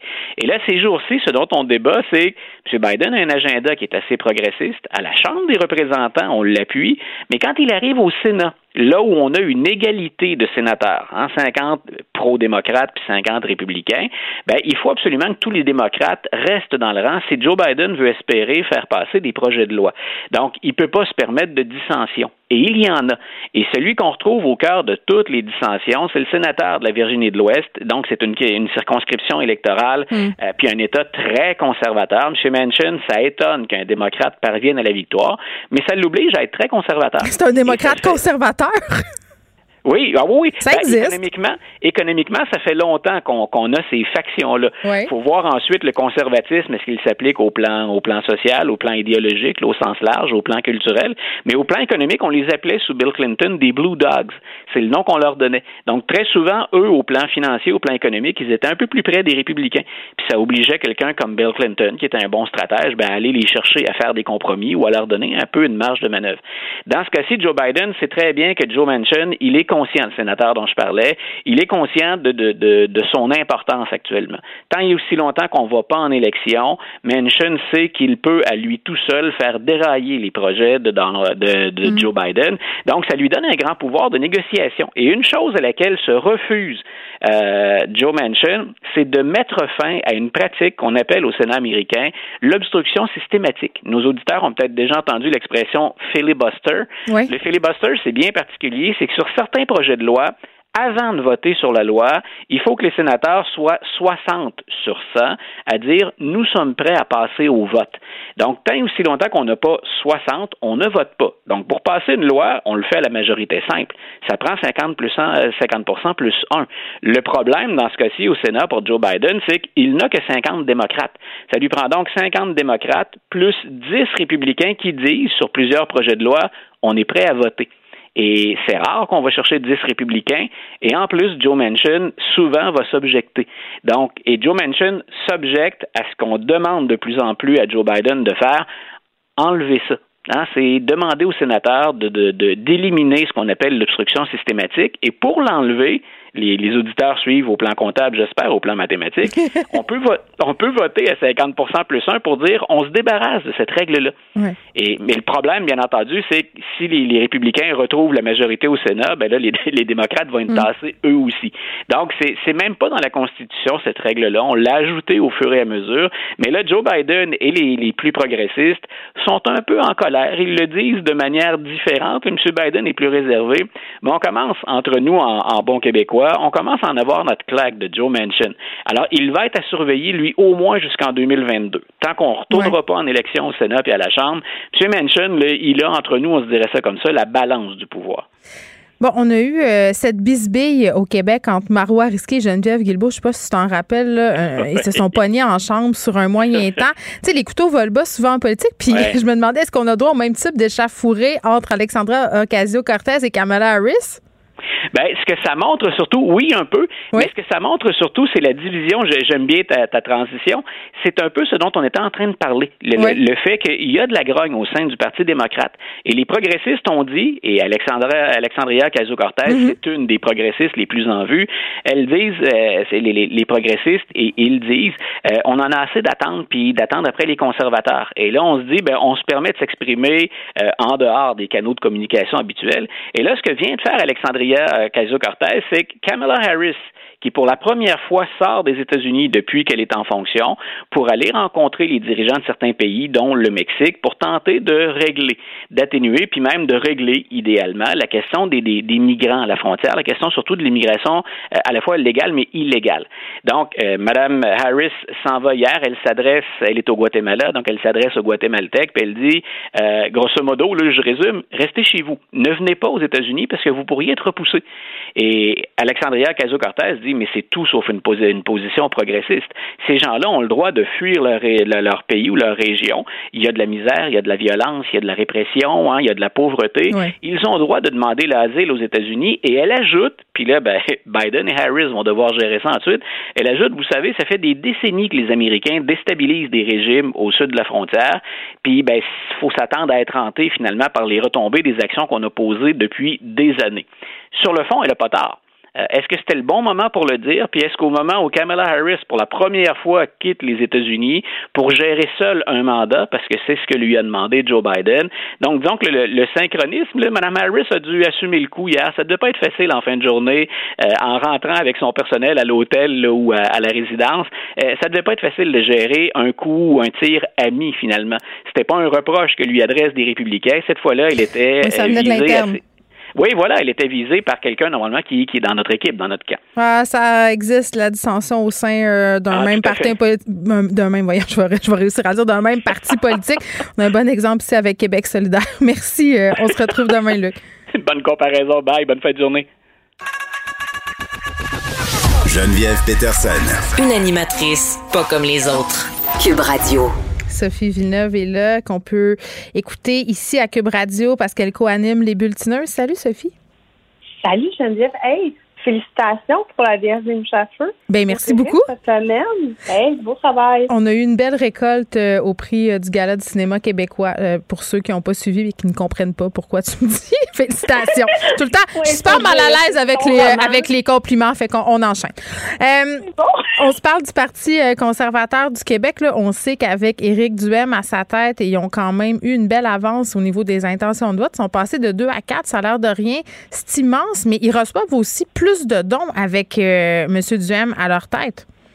Exact. Éric Duhem, en fait, donc, il a fait toute sa, course à la chefferie pendant euh, l'hiver, le printemps, puis qui a été élu à la tête euh, du Parti conservateur du Québec à la mi-avril, a vu le nombre de dons augmenter quand même considérablement. Puis on le sait, hein, quand on veut se lancer dans une campagne électorale nationale, présenter 125 candidats, ben, c'est le nerf de la guerre, l'argent s'entra.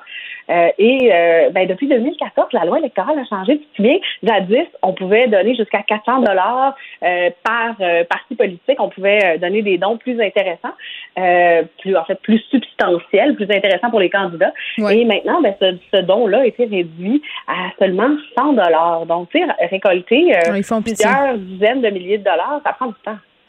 oui, mais bon, pourquoi Éric Duhem, tu penses, suscite autant d'engouement au niveau euh, au niveau du don? Ben, il y a une niche, en fait. Hein. Il faut savoir que euh, la droite au Québec voyait un peu d'espoir dans l'élection du gouvernement de la coalition Avenir Québec, mm-hmm. qui, était un peu, bon, le parti qui était le, le, né des cendres de l'ADQ, euh, qui est allé chercher une clientèle davantage justement de droite. Éric Duhem, il faut le dire, a travaillé jadis pour le Parti québécois, mais aussi pour l'ADQ. Et, il change souvent d'idée, hein? Ben, en fait, il a toujours été assez à droite. Il a toujours été, euh, tu sais, il a toujours défendu des idées-là. Fait qu'il était de la frange de droite de la DQ et de la coalition. Mais là, on dirait qu'ils sont jamais allés assez loin à droite à son goût. Là, on dirait qu'il catalyse un peu le, phénomène des gens, tu sais, un peu de la droite, la meute, puis tout ça qui a évolué vers les anti-masques. Puis toute cette communauté-là qui existe en ligne, qui, qui est contre la pandémie, puis mm. Euh, beaucoup dans le conspirationnisme. Je pense qu'il va quand même chercher une partie de cet électorat-là qui se reconnaît nulle part, spécialement avec les mesures mises en place par la coalition depuis la pandémie, par la coalition Avenir Québec. Oui, puis par rapport euh, à l'aspect financier de la chose, c'est peut-être intéressant de souligner aussi que parmi ces communautés-là là, qui se réunissent en ligne, qui sont anti-mesures sanitaires, qui sont anti-vaccins, Sophie, euh, ou qui se prononcent ouvertement contre le gouvernement, ça fonctionne aussi avec des campagnes de financement. Là. On se rappelle, il y a un groupe de de personnes qui avaient ramassé des fonds là, pour poursuivre le gouvernement du Québec, qui se sont payés un hélicoptère pour euh, filmer la manifestation sur l'autoroute 20. Donc, ça fait partie un peu de cette culture-là. Je pense que c'est pas étranger au fait que M. Duhem ait pas de difficulté à ramasser de l'argent. Mais il n'y a pas de difficulté à ramasser de l'argent, mais il faut le dire, par contre, c'est celui qui ramasse les dons les plus petits. Et là, M. Duhem a une explication par rapport à... C'est du pauvre monde, c'est ça? C'est le peuple? Mais je savais, c'est ça, je le connais. perdu leur emploi pendant la pandémie. Donc, euh, des gens qui ont moins d'argent, mais qui contribuent quand même. Bon, ben c'est ça. Puis moi, ce que j'ai hâte de voir euh, par rapport à Éric Duhem la tête du Parti conservateur, c'est quand tout ça va être redescendu. Là. Tu sais, quand le monde va être redescendu de leurs grands chevaux, puis il va être revenu sur le plancher des vaches, comment il va assumer euh, de s'être accoquiné avec certaines figures, d'avoir tenu certains propos? J'ai tellement... Puis Maxime Bernier, même affaire, j'ai hâte de voir comment ils vont récupérer ça, parce que, à mon sens, ça va être excessivement difficile de revenir de tout ça et d'être pris au sérieux par les gens qui sont pas dans ces théories-là. là Non, mais quand c'est pas ça, c'est autre chose, hein, Geneviève. Euh, c'est les mêmes groupuscules. Quand on écoute un peu, puis qu'on regarde qui sont les représentants, mm. avant ça, c'était la meute qui était, tu sais, bon, euh, nationalisme identitaire. Euh, euh, c'est toujours un peu les mêmes leaders qui reviennent avec les différentes idéologies. fait que quand c'est pas la, la, la, pandémie, la vaccination, ben il y aura une autre bataille à mener. Tu sais, c'est un peu inspiré des modèles similaires aux États-Unis. Il y a des mouvements de droite qui ont, qui ont connu une importante montée avec l'élection de Trump à l'époque. Puis tu sais, ça polarise énormément. Fait que si c'est plus la pandémie, moi, je suis convaincue qu'on aura une autre. Euh, oui, bien là, leur nouveau cheval de bataille, entre autres, c'est de dire il faut qu'ils nous disent. Euh, parmi les nouveaux cas qui sont annoncés chaque jour, qui sont les personnes qui sont vaccinées. ça, c'est leur nouvelle grosse affaire. Ils, tapent beaucoup là-dessus ces temps-ci. Ils ont toujours un os à ronger. Euh, Conspirationniste jusqu'au bout. Est-ce qu'on aurait un système de santé plus efficace suite à la pandémie? Ben, écoute, je, moi, je, suis toujours la fille qui aime voir le verre à moitié plein. Mhm. J'espère qu'une crise comme celle-là, à l'instar de ce que nous dirait Churchill, va nous permettre de, de, de fédérer des opportunités. Cette fois-ci, l'opportunité de voir un système de santé plus performant mis en place. En tout cas, c'est du moins que, que Christian Dubé, notre ministre de la Santé, espère. Euh, puis, puis, je pense qu'il y a des avancées quand même assez importantes. Là. On va le dire, puis c'était mentionné aujourd'hui dans différents articles dans la presse. Euh, la campagne de vaccination, ça a été quelque chose en termes de réussite de logistique. Là. On n'aurait jamais pensé réussir ça. Mais tantôt, il s'est vanté, euh, M. Legault, euh, en début de point de presse, qu'on était un des premiers pays au monde là, en termes de première dose administrée. Bon, le Québec n'est pas un pays, mais tu comprends ce que je veux dire. Ben écoute, euh, en termes de, de, nation, appelons, appelons le Québec comme ça, allons-y dans cette euh, lignée-là. Ben, effectivement, on, a des résultats super impressionnants, alors que on se rappelle qu'il y a, il y a 18 mois, on était à l'ère des fax et de se présenter à 500 personnes à l'hôpital le matin. Te rappelles-tu? Te rappelles-tu quand en point de presse, M. Legault en pouvait plus des fax, puis il a dit que ça allait être fini? Il a dit, ça va faire les fax, je m'engage personnellement à régler ça. Au bout de deux jours, c'était réglé. Il n'avait plus. Ben écoute, moi j'ai des tests d'allergie à passer depuis 4 ans, 5 ans. Jamais réussi à envoyer le fax, il n'est jamais parti. Donc tu es encore allergique? J'ai aucune idée.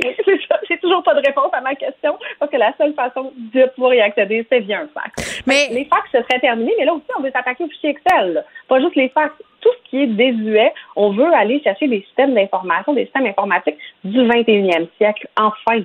Ben oui, puis je pense que c'est une bonne chose, puis on va se laisser là-dessus, Sophie, c'est de dire euh, qu'on a vu avec la pandémie qu'on était capable de faire des choses qui fonctionnaient très, très rapidement. Rappelle-toi de tout ce qui a été mis en place justement pour ben, justement la, vaccination, mais même les écoles, les portails, l'école en ligne, tout ça, c'est d'habitude des affaires qui prenaient 28 mois, puis quatre euh, commissions d'enquête, puis des milliers d'heures de consultation. Tout, quand tout à coup, là, on était capable de régler ça pas mal vite, puis de façon bon, relativement efficace, là, parce que si je repense au panier bleu, je pense que c'était pas notre meilleur.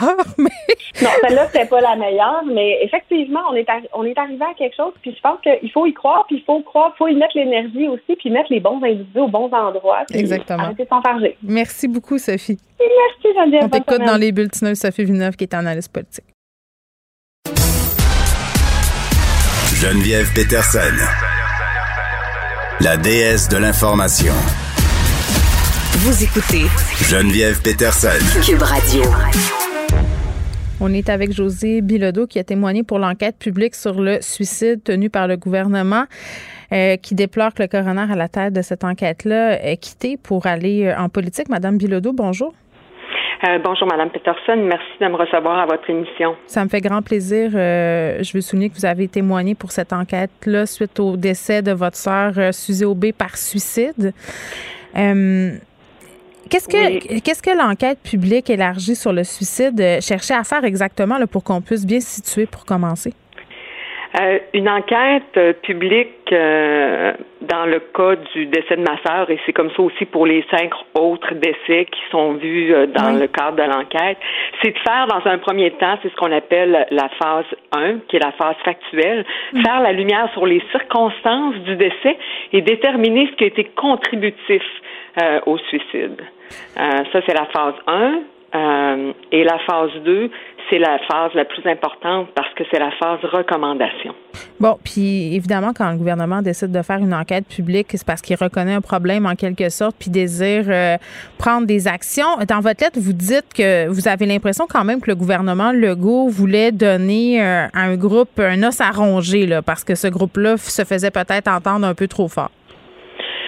Euh, oui, ça fait des années là, que les endeuillés du suicide font mille et une actions, sortent dans les médias, ont rencontré les ministres, l'opposition, ont écrit au, au premier ministre Legault.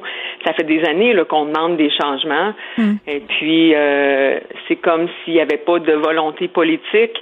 Alors, euh, voilà. Puis bon, euh, là que la coroner responsable de l'enquête publique quitte pour faire de la politique, qu'est-ce que qu'est-ce que vous avez pensé? C'est quoi la réaction que vous avez eue quand vous avez eu cette nouvelle-là?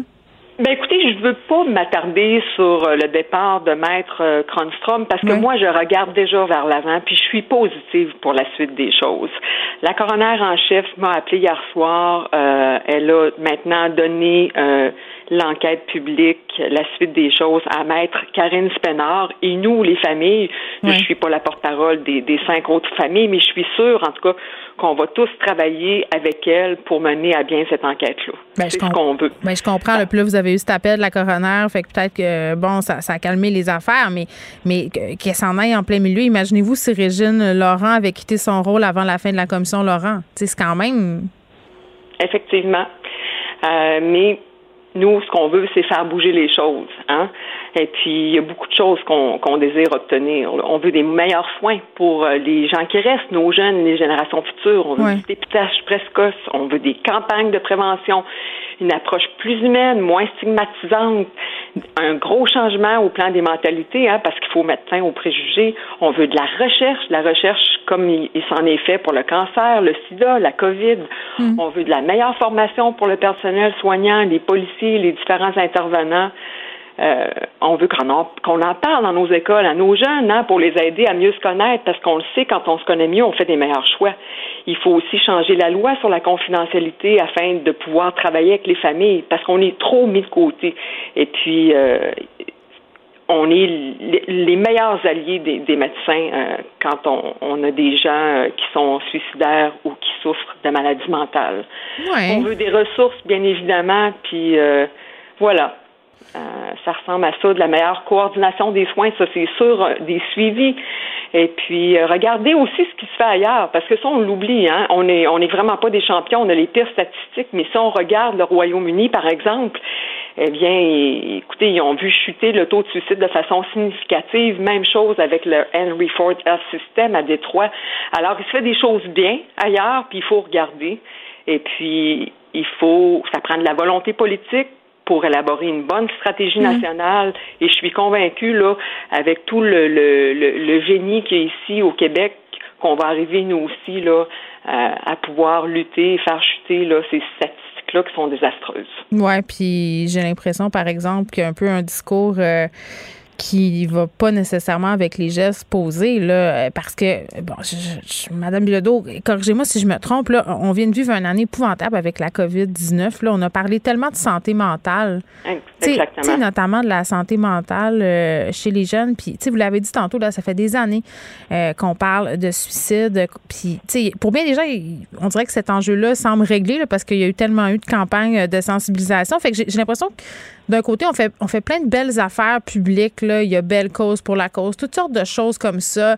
Gouvernement, on parle de la santé mentale. Nous, les médias, on fait des articles sur la santé mentale, mais sur le terrain, il n'y a rien qui change pour aider euh, les personnes qui ont des problèmes, pour prévenir, euh, par exemple, un geste irréparable comme le suicide, mais pour aider aussi les familles qui sont pognées euh, avec des proches qui ont des gros problèmes et qui sont souvent vraiment démunis, savent pas quoi faire, savent pas vers qui se tourner. Mais moi, j'y crois. J'y crois parce que justement, la COVID, euh, ça a amené euh, la population en, réflexion. On n'en a jamais autant parlé, comme vous le dites, de santé mentale. Là, on va enfin déconfiner. Euh, les mesures sanitaires vont être levées. On va pouvoir passer à d'autres choses. Et je suis convaincue. je suis, je reste extrêmement positive pour pour la suite des choses. ça prend. Vous savez, changer les mentalités, c'est des décennies, hein, c'est mm-hmm. des générations. Mais euh, on, on, va tous y arriver si on travaille tous ensemble dans la même direction parce qu'on est on est tous responsables. C'est un, c'est une question euh, de, de, de c'est un enjeu de, de sécurité puis de santé publique. Et puis, euh, chacun d'entre nous, on peut faire une différence. Oui, puis je pense qu'au niveau du travail des policiers aussi, il y a des avancées majeures euh, qui ont été faites. Là, la police de Montréal, on sait que dans certains cas, ils vont se promener avec des travailleurs sociaux. À Québec, on a refusé de le faire, là, mais ils travaillent avec des organismes comme la pêche. Mais, oui, mais je peux, je peux vous dire que ça a été vu, ça, ça a été discuté, parce que moi, j'ai assisté là, à, toutes, à pratiquement toutes les audiences publiques là, depuis le début de cette enquête élargie là, sur la Mm. thématique du suicide. Et puis, euh, il y a des policiers qui sont, de, qui sont venus témoigner, on les, on les a questionnés, euh, ça a été pris en note et je pense que ça, ça s'en vient euh, pour, pour les régions aussi, puis ça s'en vient à Québec. Puis dans, dans, dans cette enquête-là, est-ce qu'il a été question aussi des communautés qui sont davantage touchées par le suicide? Parce qu'on sait qu'il y en a? Oui, euh, on, on, il a été soulevé toute la différence là euh, dans les régions. Hein, si on est euh, si on est au Saguenay ou si on est à Montréal, bon, euh, les, les, soins, les ressources, c'est différent. Mhm. Mm -hmm. Alors, je suis convaincue que l'aspect régional, l'aspect aussi des différentes communautés, où ça, ça va être regardé. J'en suis convaincue. C'est une des c'est une des choses là, dont, dont il a été discuté. Oui, bon, José, José Bilodeau, merci, qui a témoigné pour l'enquête publique euh, sur le suicide qui a été tenu par le gouvernement, euh, qui publiait une lettre ce matin pour déplorer un peu le fait que la coroner à la tête euh, de cette enquête-là quittait, mais bon, elle semble avoir bien confiance en la nouvelle personne en poste. Joignez-vous à la discussion. Appelez ou textez le 187 Cube Radio 1877 827 2346. Hello.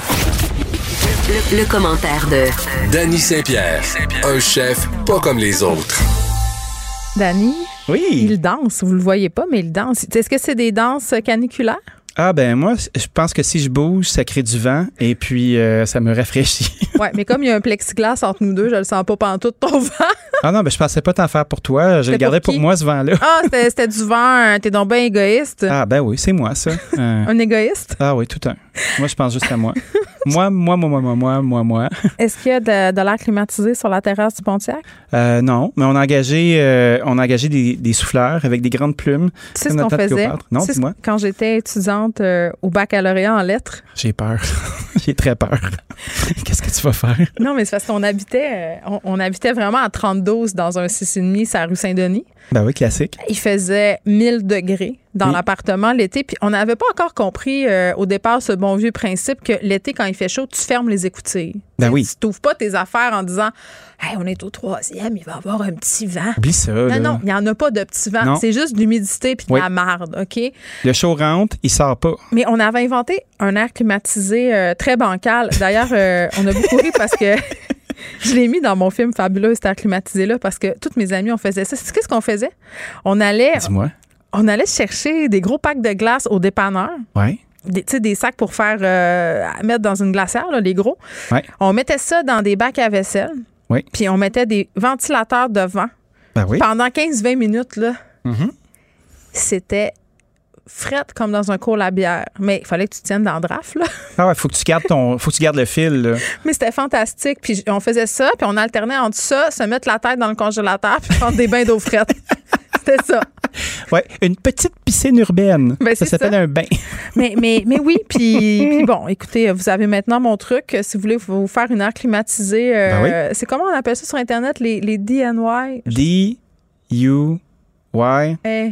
D, Y, I. Fred est en régie puis il fait non, il fait non avec sa tête. No. En tout cas, un tutoriel d'air climatisé. Un tuto. euh, on, on tient, on tient quelque chose. Du coup. On tient quelque chose. Oui, mais c'est ça. Euh, do it yourself, c'est ça. Merci Ouais. Frédéric. Une chance que t'es là. Do. Bon, fait que ça, c'était pour mes conseils. Euh, on est un magazine de service. Ben oui, on est à votre service. Hier, on va te le dire. Ben, tu l'as dit hier sur tes médias sociaux. Je t'ai regardé lirer sur les commentaires en ligne pour les restaurateurs. Liré, tu y vas fort. Là. Non, non, lirer. Euh, écoute, C'est pas liré, là, c'est pas Mario Lirette. Là. Mais ça, ça fait capoter les, les propriétaires de commerce, les mauvais reviews sur Google. Ben Euh, oui. Un moment donné, j'étais allée à mon garage, puis Diane, la propriétaire du garage que je connais très bien, c'est une amie, tu sais, elle dit Geneviève, j'ai un client qui, qui a fait vraiment un mauvais commentaire là, sur Google, puis je comprends pas parce que là, ça pourrait avoir des répercussions, puis là, les autres vont voir ça, ils voudront plus venir. Puis s'ils me l'avaient dit, j'aurais arrangé ça, puis tout Ben ça. oui. Mais, mais c'est un commentaire. Moi, c'est ça que je comprends pas. Ra- raconte un peu qu'est-ce qui s'est passé, puis pourquoi te liré sur Facebook. J'ai pas liré. Parce que si j'avais liré, tu m'aurais entendu de loin. Parce qu'avec mon gros thorax, là, je lire très fort.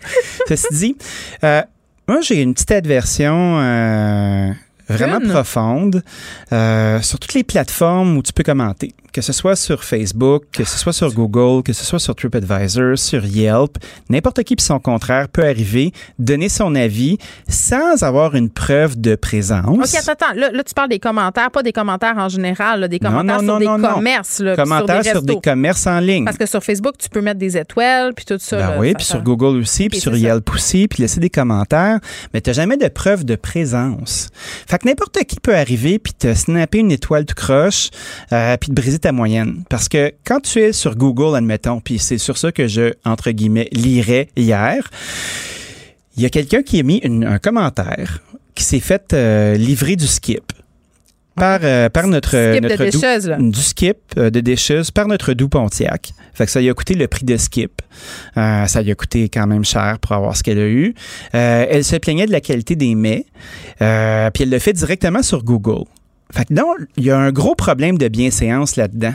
Moi, je trouve, parce que de un, l'information qu'elle donnait correspondait pas du tout aux aliments qu'on sert. Tu sais, mettons, euh, le nombre euh, de boules de bocconcini qu'il y a dans le petit crise de bol de salade, ben il y en a six, c'est moi qui aimais, puis j'ai compte à chaque fois, tu sais. Puis j'ai juste ça à faire, être devant mon bol puis les compter. Il y en a pas deux, il y en a six. Excuse-moi, je suis allée les. Ah, ben, Dani Saint-Pierre, t'as un peu.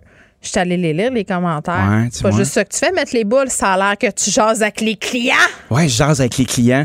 Moi, là, j'aime assez le monde. J'ai perdu ma perspective. Je le sais, j'ai Ah. J'ai perdu mon rang. Je suis tombée en bas de ma chaise. Ah ouais, j'ai eu une étoile parce que j'ai euh, j'ai discuté avec les gens. Tu te prends pour quelqu'un d'autre. Ben oui, fait que je sais ce qui s'est passé avec les bocconcini euh, de la madame? Fait que là, la madame était pas contente de sa pizza, elle était pas contente de si, elle, nous a mis une étoile. Puis là, j'ai fait, ah ben, ma sac à papier, J'ai toi. vu que tu répondais à tout. On répond, ben c'est Pierre Thibault, mon ami euh, partenaire, qui répond à tout. Qui est mais pas moi, je suis encore plus méchant. Non-verve. Mais j'ai. euh, Je suis plus méchant que Pierre Thibault, moi, moi je clenche d'habitude. Fait que là, Pierre, il a dit, je m'en occupe, c'est Ouais. une nouvelle business. Mais c'est vrai, c'est vrai. T'es un sociopathe, va pas là, fais pas ça. Puis Pierre, quand même, il a une belle twist. Ceci dit. Qu'est-ce que- c'est quoi le problème? ben, le savoir. problème, le problème, c'est que dès que tu as une mauvaise euh, prestation sur Google, puis que t'as pas beaucoup de reviews déjà, Ah, ben, tu te ramasses avec un 3.5 sur 5 ou un 4 sur 5. Fait que j'ai fait, en ouais, ma gang de casse de bain, on va, on va se craquer du 5 étoiles. Parenthèse, OK? Oui. C'est pas, pas chien de faire un commentaire euh, sur un resto quand tu utiliser un tiers pour la livraison. Je vais donner un exemple de ce qui m'est arrivé, OK? Mhm. Euh, moi, il y a un restaurant sushi que j'adore. OK? C'est vraiment très bon. Là. Lequel? C'est Saint. Euh, S-A-I-N-T. Oui. 500. Puis je commande euh, souvent là, puis c'est quand même assez cher. Tu sais, C'est oui? des sushis que tu, tu manges le soir pendant la pandémie là, avec ton chum pour te payer un bon souper. Là. Tu sais, tu vois, genre. un, un plaster de pandémie. C'est ça. C'est pas, euh, c'est pas un truc que tu commandes le midi au bureau, là, à moins que ça tente de fêter quelque chose. Mais en fait, c'est le 16 juin en passant. Parfait, du manoté. Puis, non, mais je commande là souvent. Puis, à un moment donné, je commande. On est un soir, puis euh, on- on- ça arrive, puis on ouvre ça, puis c'est dégueulasse. Ben voyons donc. C'est dégueulasse dans le sens que tout est mou, tout est. Ça marche pas du est tout. là. brassé. Si ça avait été ma seule expérience de ce restaurant-là, je n'aurais jamais plus commandé. Tout à fait. Tu sais, fait que puis, puis là, je- évidemment, il y a un processus, je le connais. Tu, sais, tu tu te plains à. Dans ce cas-ci, c'était Uber Eats, puis c'était clairement de la faute du chauffeur. Oui. Mais si j'avais été. euh, moindrement Novice. de- oui puis de mauvaise foi puis si je l'avais pas su parce que je pense que les gens ne le savent pas mais ça se peut que j'ai- que je que, que ça m'aurait peut-être pris d'aller mettre une étoile à Saint-Sushi alors que c'est un restaurant de grande qualité. Tu c'est ça aussi qu'il faut mettre en perspective. C'est pas parce qu'une fois ça se passe mal dans un resto que c'est de la merde. Tu Ben, tu c'est ça aussi. Moi, je me dis, euh, t'as choisi le resto, ça te tentait, euh, tout le monde a l'air d'aimer ça, ça s'est pas bien passé pour toi. Pourquoi être un cavalier du clavier puis déjà snapper ta punition en mettant une étoile quand déjà il y a une tiers qui a touché euh, au, au produit? Mhm. Puis pourquoi pas appeler le restaurateur puis dire écoute, ça m'est arrivé. Veux-tu faire ça. quelque chose? Parce que moi, à chaque fois que quelqu'un va se plaindre, je le laisserai jamais partir fâché. même si j'ai à baisser mes culottes, je vais le faire parce que, tu sais quoi? On ne réussit pas toujours. Oh, mais il y a des chialeux de catégorie. Ah, mais ça, on les spot tout de suite. Ouais, vous le savez. Moi, mettons, exemple, j'ai un cheveu dans ma soupe, puis là, tu regardes les cheveux de la madame, puis sont du monsieur, puis sont roux puis frisés, tu regardes dans la soupe, c'est roux puis frisé. Combien de fois, moi, j'ai pris les cheveux, puis j'ai fait, madame, ça, c'est votre cheveu. Mais est-ce que tu as mis tes doigts dans sa soupe, ce faisant? Mais de toute façon, c'était déjà fini, il y avait un poil dedans. J'ai refait sa soupe, mais j'ai dit, c'est votre poil, ça, madame. Moi, je suis pas gêné. J'en ai rien à foutre. Par contre, quand j'ai tort, j'ai tort et je l'assume. Je l'assume parce que on n'est pas parfait. À tous les jours, on travaille fort pour être meilleur. À tous les jours, on fait de la formation avec des gens, des fois, qui ont jamais fait ça. Est-ce que vous, dans votre travail, là, les gens qui nous écoutent, vous êtes parfait à tous les jours? Moi, je pense pas. S'il y avait moi. des notes à donner sur votre travail, est-ce que vous auriez cinq étoiles sur Google? Probablement pas. Nous non plus. Donc, est-ce que c'est de nous rendre service de, de nous le gens- dire? Oui. Oui, ben c'est ça. Je pense que c'est l'idée que les gens, euh, puis c'est un- c'est une mauvaise façon de penser, là, euh, de dire, ben je paye, fait que si je paye, j'ai le droit, puis j'ai le droit de tout dire. J'ai le droit. Ben, ben, c'est un peu ça la mentalité, euh, malheureusement. Ben, c'est de la merde. Pour elle, une question sans réponse n'est pas une réponse. Geneviève Peterson. Cube Radio. Léa Sreliski est là. Salut Léa. Il faut absolument qu'on se parle du masque de Marc Bergevin et de sa petite danse. Mais il était-tu content ou quoi? Est-ce que tu veux qu'on parle de son costume aussi, de ce qu'il porte? Il met toujours le même complet rouge. Non, mais il est, il est monochrome. Je pense que c'est son complet porte-chance des séries. Je sais pas. Ah oui, euh, Sébastien, l'expert en hockey, euh, me fait signe que oui, euh, mon exégèse est parfaite. Mais euh, c'est ça, il était vraiment content, puis je le comprends. Mais là, je le voyais sauter des bras de tout le monde, féliciter ses joueurs, le masque en dessous de la face, avoir être dos, ça me fait serrer. Puis, tu sais, les partisans aussi à la sortie du Centre Bell qui étaient bien contents, puis qui avaient le masque un peu de travers. Oui, non, ça c'est sûr que, disons que dans la joie et l'allégresse. On a oublié. euh, nous semblons euh, oublier, comme quelqu'un qui ne mettrait pas de préservatif euh, dans le feu de l'action, nous oublions le masque. Ben- il faut pas, mais nous le faisons. Ben, on, va aussi oublier euh, le masque, visiblement, pour les balles de finissant. Le premier ministre, euh, en point de presse tantôt, qui a annoncé qu'on pourrait tenir euh, ces événements-là à compter du 8 juillet. Il a parlé d'un petit spécial. Moi, je, même si je me réjouis pour les étudiants et les étudiantes, je trouve ça quand même spécial de parler d'exception alors qu'on a fait beaucoup de sparage euh, sur le fait qu'il ne fallait pas en faire. Le virus n'en fait pas, lui, d'exception. Donc, j'ai trouvé ça drôle. Euh, Puis, euh, bon, il nous parlait de toutes sortes de petits rapprochements aussi. là. C'est- C'est Un particulier. rapprochement Ah, de toutes sortes euh, permis. Mais c'est c'est ça, c'était rendu très occupation double son affaire. C'est hein. vrai? Je sais pas. Je sais pas ce qu'il vit. Je pense que le premier ministre a chaud. Euh, mais oui, c'était rendu très rapprochement J'ai du Temple, tout ça. Espérons que ça ne mènera pas à la bisbille, Geneviève, mais pour le moment, euh, oui, c'est ça qu'il a annoncé, hein, rapprochement, pas de masque. Attends. personnes, ça me- ra- rapprochement de toutes sortes. Et, et- et dans ce cas-ci, la maison de l'amour, ce sera un chapiteau. C'est c'est ce qu'on nous a dit.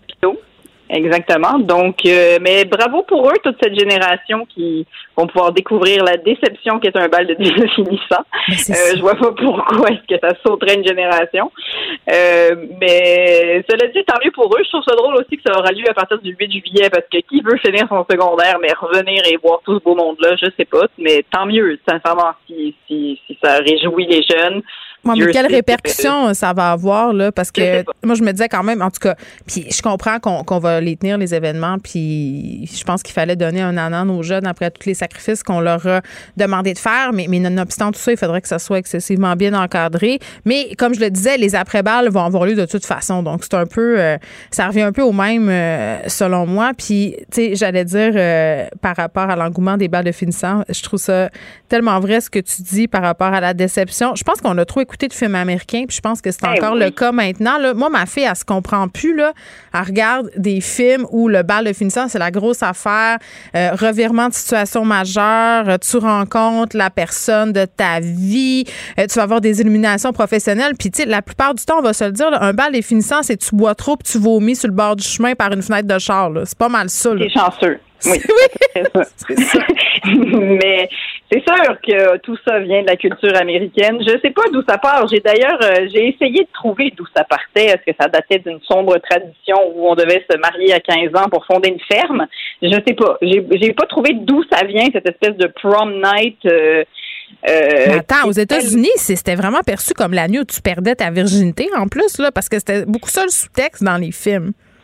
Oui, ben oui, mais tu sais, on se souvient aussi que les gens se mariaient tôt. Euh, ben peut-être pas au secondaire, là, cela dit, peut-être qu'on pousse un peu, mais pas loin, tu sais. 17-18 ans, il faut dire aussi que l'Église euh, euh, interdisait les rapprochements. Donc, euh, les rapprochements de toutes sortes. Ben, sauf si tu étais marié. Donc, c'est sûr que les gens se mariaient beaucoup plus tôt. Ouais. Euh, moi, j'ai des gens de 80 ans qui m'ont confirmé que c'était pour ça que les gens se mariaient à l'époque. pour pouvoir baiser ensemble? Ben, c'est sûr. ben, tu sais, je veux dire, c'est sûr. C'est sûr que c'est ça. Mais, euh, cela dit, si on revient au bal, euh, ben, tu sais, tant mieux pour eux. Euh, un autre volte-face en même temps. Une autre, un autre changement, il faut dire que la situation en ce moment est, est quand même sous contrôle. On souhaite évidemment qu'il n'y ait pas une espèce de variant qui arrive avec un chapeau puis qui change tout ça. Le variant des balles. Oui, le variant des balles, mais c'est sûr que aussi, tu sais, ils se sont basés sur le fait que les jeunes euh, ont quand même une, vraiment une meilleure euh, immunité euh, par rapport au virus. Donc, ouais, mais pas nous. J'imagine. Non, mais j'imagine que ça va pas faire une catastrophe, qu'ils ont mesuré les risques. Et puis, comme comme semblait dire M. Arruda, c'est que euh, les risques euh, étaient moindres que les souvenirs que ça va représenter, blablabla. Ah, bon, bon, bon. à 39 ans que c'est pas vrai. oui, oui, on a fait euh, la balance des avantages versus les inconvénients. Puis là, parlant de prise de risque calculée, là, on a décidé d'enlever les masques. Là. Bon, ça, on s'entend que c'est à cause de la vague de chaleur, puis il y a eu quand même plusieurs prises de position assez corsées sur les médias sociaux à ce sujet-là. Des parents, des personnalités publiques qui disaient, bon, ça n'a aucun sens de faire porter les masques aux enfants. Il fait chaud. Puis c'était drôle parce que tu avais du côté euh, des, des, des, personnes qui étaient vraiment fâchées de ça, des gens qui vivent pas ça au quotidien, là, qui travaillent pas dans les écoles. Tu avais ce monde-là, puis de l'autre côté, les profs qui disaient Ouais, mais c'est vraiment pas le masque le pire, la gang. fait c'est là, euh, les enfants sont bien heureux. Ma fille m'a texté tantôt pendant l'émission, Léa, pour me dire euh, que ça faisait du bien d'enlever son masque, puis je la comprends, mais, mais les profs, quand même, il y en a une couple qui sont apeurés. Là. Oui, mais euh, déjà, on va s'entendre que c'est évidemment la manifestation anti-masque qui a pesé dans la balance. Mais non! c'est sûr, ça a tout changé. C'est sûr que c'est ça qui a, pesé. Mais euh, plus sérieusement, les enfants sont très contents. Hein. Euh, moi, ma fille était vraiment, vraiment contente. Elle, ma fille de 6 ans en première année, la semaine dernière, avait une présentation orale et elle me disait que, maman, tu sais, c'est quoi qui est bien quand tu fais une présentation orale, c'est que tu as le droit d'enlever ton masque. Donc, tu sais, je pense que c'était rendu quand même que ça les pesait, là, les petits de devoir porter le masque toute la journée. Ils l'ont fait. Je suis bien contente qu'ils vont avoir un mini bout d'année scolaire où est-ce qu'ils le porteront pas. Euh, ils continuent de le porter dans les dans, dans les aires communes. Dans le fond, on revient à quand on était en, en zone orange ou jaune. Là, donc, euh, ben, c'est quand même une bonne nouvelle. Il se passe des choses quand même le fun en ce moment. On va toucher du bois, mais on, il semblerait qu'on se dirige vers un été où est-ce qu'on on peut revivre un peu normalement. Euh, tellement. Puis je pense que tantôt, je parlais avec un prof qui me disait c'est ça le symbole d'enlever les masques puis l'affaire des ben balles, c'est que ça donne espoir. Puis on nous a parlé d'une rentrée normale. Euh, puis tu sais, à chaque fois que je disais c'est drôle là, à mes enfants qu'il allait avoir des assouplissements, ils étaient peu sceptique parce qu'on a beaucoup euh, joué au chat et à la souris là, pendant l'hiver, dire une chose, revenir, dire une chose de son contrat. C'était normal parce que la situation épidémiologique évoluait très, très vite. Donc, que le gouvernement fasse comme ça euh, des avancées puis qu'on on voit poindre justement cette normalité-là, je pense que ça redonne le moral aux troupes. Sauf que, ce qu'il y a toujours un mais, euh, tu sais, on sait qu'en Grande-Bretagne, le fait qu'on ait enlevé les masques dans les écoles, ça a fait remonter les cas. Tu sais, ça, il faut pas, il faut pas perdre ça de vue. Puis je comprends les profs euh, qui se disent, ben, on, il nous reste 15 jours. Oui, tu sais, c'est ça. Oui, oui. Ben c'est sûr que c'est toujours cette espèce de risque euh, qu'il faut calculer. Il reste 15 jours. En même temps, il y a des deuxièmes doses qui vont commencer à être données aussi. Fait que l'immunité continue continue d'augmenter. Donc c'est cette espèce de carrefour là qu'on essaye de dans lequel on essaye de naviguer. On se souvient qu'on était un peu dans une course le vaccin contre le virus pendant longtemps pour voir combien de doses on allait pouvoir administrer. Il semblerait qu'on a gagné cette dose cette cette, cette course. Donc est-ce que dans ce cas-ci, c'est pareil, tu prends le risque, tu prends le risque d'enlever les masques, est-ce que genre ça va passer, ça va pas passer? Je pense que là, les fenêtres sont ouvertes en plus dans les écoles, j'espère qu'elles sont ouvertes, mon Dieu. Mais bon, ouais, mais à ce chaleur-ci, ouvrir les fenêtres, ça change rien. Ça prend des ventilateurs, de la clim, euh, de la, une certaine ventilation. Pour le virus, je veux dire, pour l'aération. Oui, oui, ben, oui, oui, ils vont ouvrir euh, pour l'aération, puis ils ont autorisé aussi de servir justement des ventilateurs et tout ça euh, pour faire bouger l'air. Mais c'est clair que, sans mauvais jeu de mots, parce que c'en est vraiment un, j'allais dire, c'est accueilli comme une bouffée d'air frais. Oui, ça l'est. par, par les enfants. Mais je trouve ça, euh, je trouve ça trop dégueulasse comme métaphore. Hey, Léa, en te quittant, est-ce que, parce que j'entendais tout le monde là, ce matin parler de leur plan pour les vacances, s'ils se louent un chalet, parce que là, le Québec se déconfine pour vrai, puis ça devient en zone jaune. Toi, as-tu prévu des affaires? T'es-tu le genre de fille qui planifie tes trucs 18 mois à l'avance? Tu sais, qu'est-ce qui va se passer? Euh, ben, pas vraiment 18 mois à l'avance, mais chaque année, nous, on loue des espèces de camps rustiques dans, dans, dans une réserve faunique de la CEPAC, là, où est-ce qu'il y a vraiment rien, là. Il n'y a pas d'électricité, il n'y a pas d'eau, puis nos enfants re- redécouvrent la joie d'être un enfant. Ouais. Euh, fait que c'est ça, on a loué ça. Euh, puis sinon, on est assez au jour le jour. On a des problèmes de camp de jour, comme bien des parents aussi. Des fois, il n'y a pas de place. Euh, c'est pas si Ah, comment ça, des problèmes de camp de jour? Ben, il n'y a pas de place. Euh, tu vois Ah, comment on a parce des faut que tu réserves en janvier. Voyons. Oui, c'est ça. Au mois. De... Ben non, là c'était en juin. Euh, là c'était oui. fin, mai, fin mai qu'il fallait parce que justement ils attendaient les mesures, ils attendaient les, règles de, les règles sanitaires, donc euh, ça a été bien compliqué. Fait que je pense qu'il y a plein de parents qui sont dans cette euh, dans ce bateau-là. On n'oublie pas non plus que demain il y aura grève, tout le monde. Ah non, Léa, demain, puis moi, je veux pas te décourager, là, mais j'ai reçu une communication euh, de l'école d'un de mes enfants pour me dire que le 14, 15, 16 juin, c'était journée de grève anticipée probablement. euh, donc, Oui. finalement, annulez donc la fin de l'année, pour vrai, parce que, tu sais, puis moi, je je veux juste le répéter, je suis solidaire des revendications des profs et du personnel de soutien, mais cette semaine, il y a une journée de grève, une pédago. La semaine prochaine, trois journées de grève, une pédago. Je veux dire, tu sais, rendu là, on peut-tu juste dire que c'est Ben, fini? ouais. Moi, je pense que, moi, je pense que bal masqué pour tout le monde, let's go. On organise un grand bal. C'est ça. Les, roues, les rues et l'année est finie. Félicitations, ton, ton, ton diplôme, c'est un vaccin. Ben le rendu là, je, je pense que ça serait peut-être moins compliqué que de devoir gérer le back and forth avec l'école, les, les, les, les lettres puis tout ça. Euh, Léa, merci beaucoup. Merci, à bientôt Geneviève. Bye. Geneviève Peterson. Une animatrice pas comme les autres. Cube Radio. On est avec Alexandre Moranville-Ouellette. Salut. Bonjour Geneviève. On commence euh, par se parler de l'engorgement inhabituel à Sainte-Justine. Ouais, en ce moment, c'est l'urgence, surtout du centre hospitalier universitaire, le CHU là, de Sainte-Justine, qui est anormalement achalandé par les jours qui courent. Parce qu'en ce moment, dès qu'il y a un enfant qui fait de la fièvre ou qui présente un symptôme de la COVID-19, ben, il est refusé à toutes les cliniques sans rendez-vous. Parce que là, avec le déconfinement, non, on ne semble pas avoir plus de cas de COVID-19, ce qui est une excellente nouvelle, mais c'est un retour en force des petits virus par exemple, qui, qui, eux sont pas, évidemment, là, on se prémunise pas de ça avec le vaccin, donc les bronchites, les rhumes, etc. Mais en ce moment, les cliniques médicales réfèrent tous ces enfants-là au CHU Sainte-Justine. Habituellement, il y a à peu près 3, il y a à peu près 300 enfants par jour en ce moment. Habituellement, c'est 180. Là. Peut-être donner un petit truc aux gens qui nous écoutent euh, parce que je l'ai vécu. Là. Quand on appelle au 811 puis qu'on a des symptômes euh, covidish, disons ça comme ça, on n'est pas certain, euh, mais il y a d'autres symptômes qui s'accompagnent de tout ça. Donc, on soupçonne une autre maladie, là, que ce soit pour son enfant ou pour soi. Euh, il t'envoie dans des cliniques chaudes en fait. Donc, ils, Ouais. ce sont des cliniques sans rendez-vous euh, qui sont habituées de délai des cas potentiels de COVID. Donc, tu passes un test là-bas, puis tu as le droit euh, d'aller euh, finalement voir un médecin après tout ça pour pouvoir te faire évaluer. Donc, c'est peut-être une meilleure solution qu'aller à l'urgence, engorger l'endroit. Puis souvent, il n'y a pas nécessairement assez de médecins de garde. Fait que ça, c'est un autre des problématiques. Mais C'est un autre problème, oui. pour vrai, le- on a souvent l'impression qu'au 811, moi, c'était l'impression que j'avais. Là, tu t'appelles là, ils disent tout le temps d'aller à l'urgence, mais c'est pas vrai.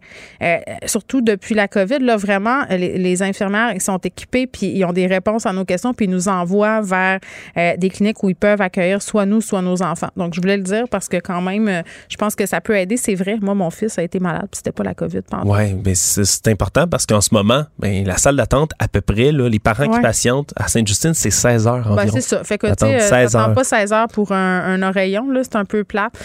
Euh, Puis d'ailleurs, on préconise le, le retour du travail en présentiel pour les médecins là, de plus en plus parce Ah oui. qu'on se rend compte qu'avec la télémédecine, oui. il y a de moins en moins de médecins de garde pour les urgences, pour les cas qui sont pas justement pas de COVID. Oui, puis on n'a pas. euh, tu sais, la télémédecine, ça a ses limites aussi. Là. Euh, tiers des Québécois qui auraient pensé à changer d'emploi durant la pandémie, c'est pas tellement surprenant. Oui, un sondage intéressant réalisé par Calosum pour le compte d'Axtra. Euh, ça indique que 35 des Québécois environ se sont interrogés sur leur carrière pendant la dernière année ou encore qui se sont trouvé une nouvelle vocation complètement. Mais ouais, il y a 22 là-dedans qui disent avoir dû prendre des décisions dommageables pour leur carrière. Oui, bien ça, c'est ça, c'est le, le côté moins heureux, mais je pense que 100% des Québécois ont eu des remises en question euh, par rapport à leur carrière. Tout le monde s'est. Ben hein. oui, on s'est posé tous des questions. Rappelle-toi au début dans les médias. C'était la crise, tout ça, des gens qui perdaient leur job. On se demandait ce qui allait arriver. Là, tout le monde, ben, on est super privilégiés en même temps, mais les gens qui sont en restauration, euh, puis les éducateurs en garderie aussi, on le voit, ils quittent. Ah il y a plein de gens qui disent Hey, ça va faire. Là. Absolument. D'ailleurs, le, ce taux-là grimpe à 51% chez les jeunes de 18 à 24 ans. Entre autres, hein, avec évidemment les, les emplois souvent là, d'étudiants, des bars, restauration, euh, etc. Mais tout ça, les Mm. étudiants n'y avaient pas accès. En plus, tu es aux études, tu es en télé-études. C'est difficile. Moi, j'en connais beaucoup des jeunes qui ont eu de la misère à poursuivre leurs études avec la pandémie, à être seuls, pas de Ah, d'une classe. Mais ils cherchent des gens pour cueillir des tomates euh, chez Dessert. Ils cherchent des. C'est le retour à la terre de Justin Trudeau l'été passé, Ouais, on s'en euh, souviendra. bon, je fais des blagues, c'est pas drôle parce qu'il y a des employés, des employés qui ont été vraiment maltraités là-bas, des conditions déplorables, euh, euh, notamment dans les dortoirs. Mais quand j'entendais François Legault dire aller dans le tra- travailler dans les champs, c'est le fun, c'est formateur, j'étais comme yeah right. Ouais, c'est, pas, pas l'emploi de prédilection habituellement des gens Qui veulent euh, se recadrer. La moitié des jeunes de moins de 35 ans qui ont répondu au sondage soulignaient aussi qu'ils auraient aimé ça avoir du, un meilleur soutien pour réfléchir à leur parcours professionnel. Puis c'est quelque chose qui a manqué vraiment dans la dernière année de leur côté. Mais c'est tellement vrai. En plus, quand t'es jeune, là, moi, je me rappelle au cégep, là, euh, même de savoir ce que j'allais faire dans la vie. C'était Ah, c'est des- stressant, hein? Mais c'est pas juste ça. C'est que, mettons, en secondaire 4-5, là, tu sais, là, il faut que tu fasses des choix. Tu sais, je vais-tu prendre maths forte, ta, ta, ta. Euh, tu sais, puis on te demande de prendre des grosses décisions qui vont avoir des impacts majeurs sur la suite des choses, puis t'es peut-être pas euh, capable de les prendre, ces décisions-là, parce que tu mesures pas leurs impacts, justement. Moi, tu sais, au départ, je voulais rien savoir de faire mes maths fortes, de faire ma physique, puis ça me fermait plein de portes, mais moi, je voyais pas ça. Tu sais, je me disais, ah, mais il me tente pas, moi, j'aime mieux Ah, moi, les tu- sciences humaines. Mais, mais c'est c'est vraiment jeune pour prendre des décisions qui vont avoir un impact majeur sur ta vie professionnelle future. Puis je trouve que c'est mal fait dans le cursus. Puis en même temps, tu veux pas stresser les ados, mais comment tu fais? C'est extrêmement difficile. Je me souviens, cette édition, il fallait que je prenne, j'avais quoi, 15 ans? Ben, c'est ça. Voyons donc, à puis- 15 ans. Je veux dire, entre, entre 20 puis 30, je pense que j'ai changé 8 fois de personnalité. tu sais, même encore aujourd'hui, tu sais, je, je- je fais de la radio puis je me dis tout ça que je vais faire tout le temps. tu es multiple, Jen. Ben, je sais si je suis multiple. multiple, mais je pense qu'on pèle sur le dos des jeunes des responsabilités qui sont beaucoup trop grandes euh, à cet effet-là, puis qu'on qu'on les oblige à prendre des décisions justement alors qu'ils n'ont aucun outil en main pour les prendre. Alexandre Moranville-Ouellette, euh, je t'ai pas parlé de ton balado, t'en as parlé hier avec Caroline Saint-Hilaire, ce n'est qu'une théorie, trois épisodes déjà sortis. J'ai vraiment hâte d'écouter ça. T'as des complotistes après toi, on va s'en reparler demain. Merci à toute l'équipe, euh, Maude Boutet, Frédéric Mockel, Luc Fortin à la recherche, Sébastien Laperrière à la mise en onde. Merci à vous les auditeurs, on se retrouve demain, 13h. Cube Radio.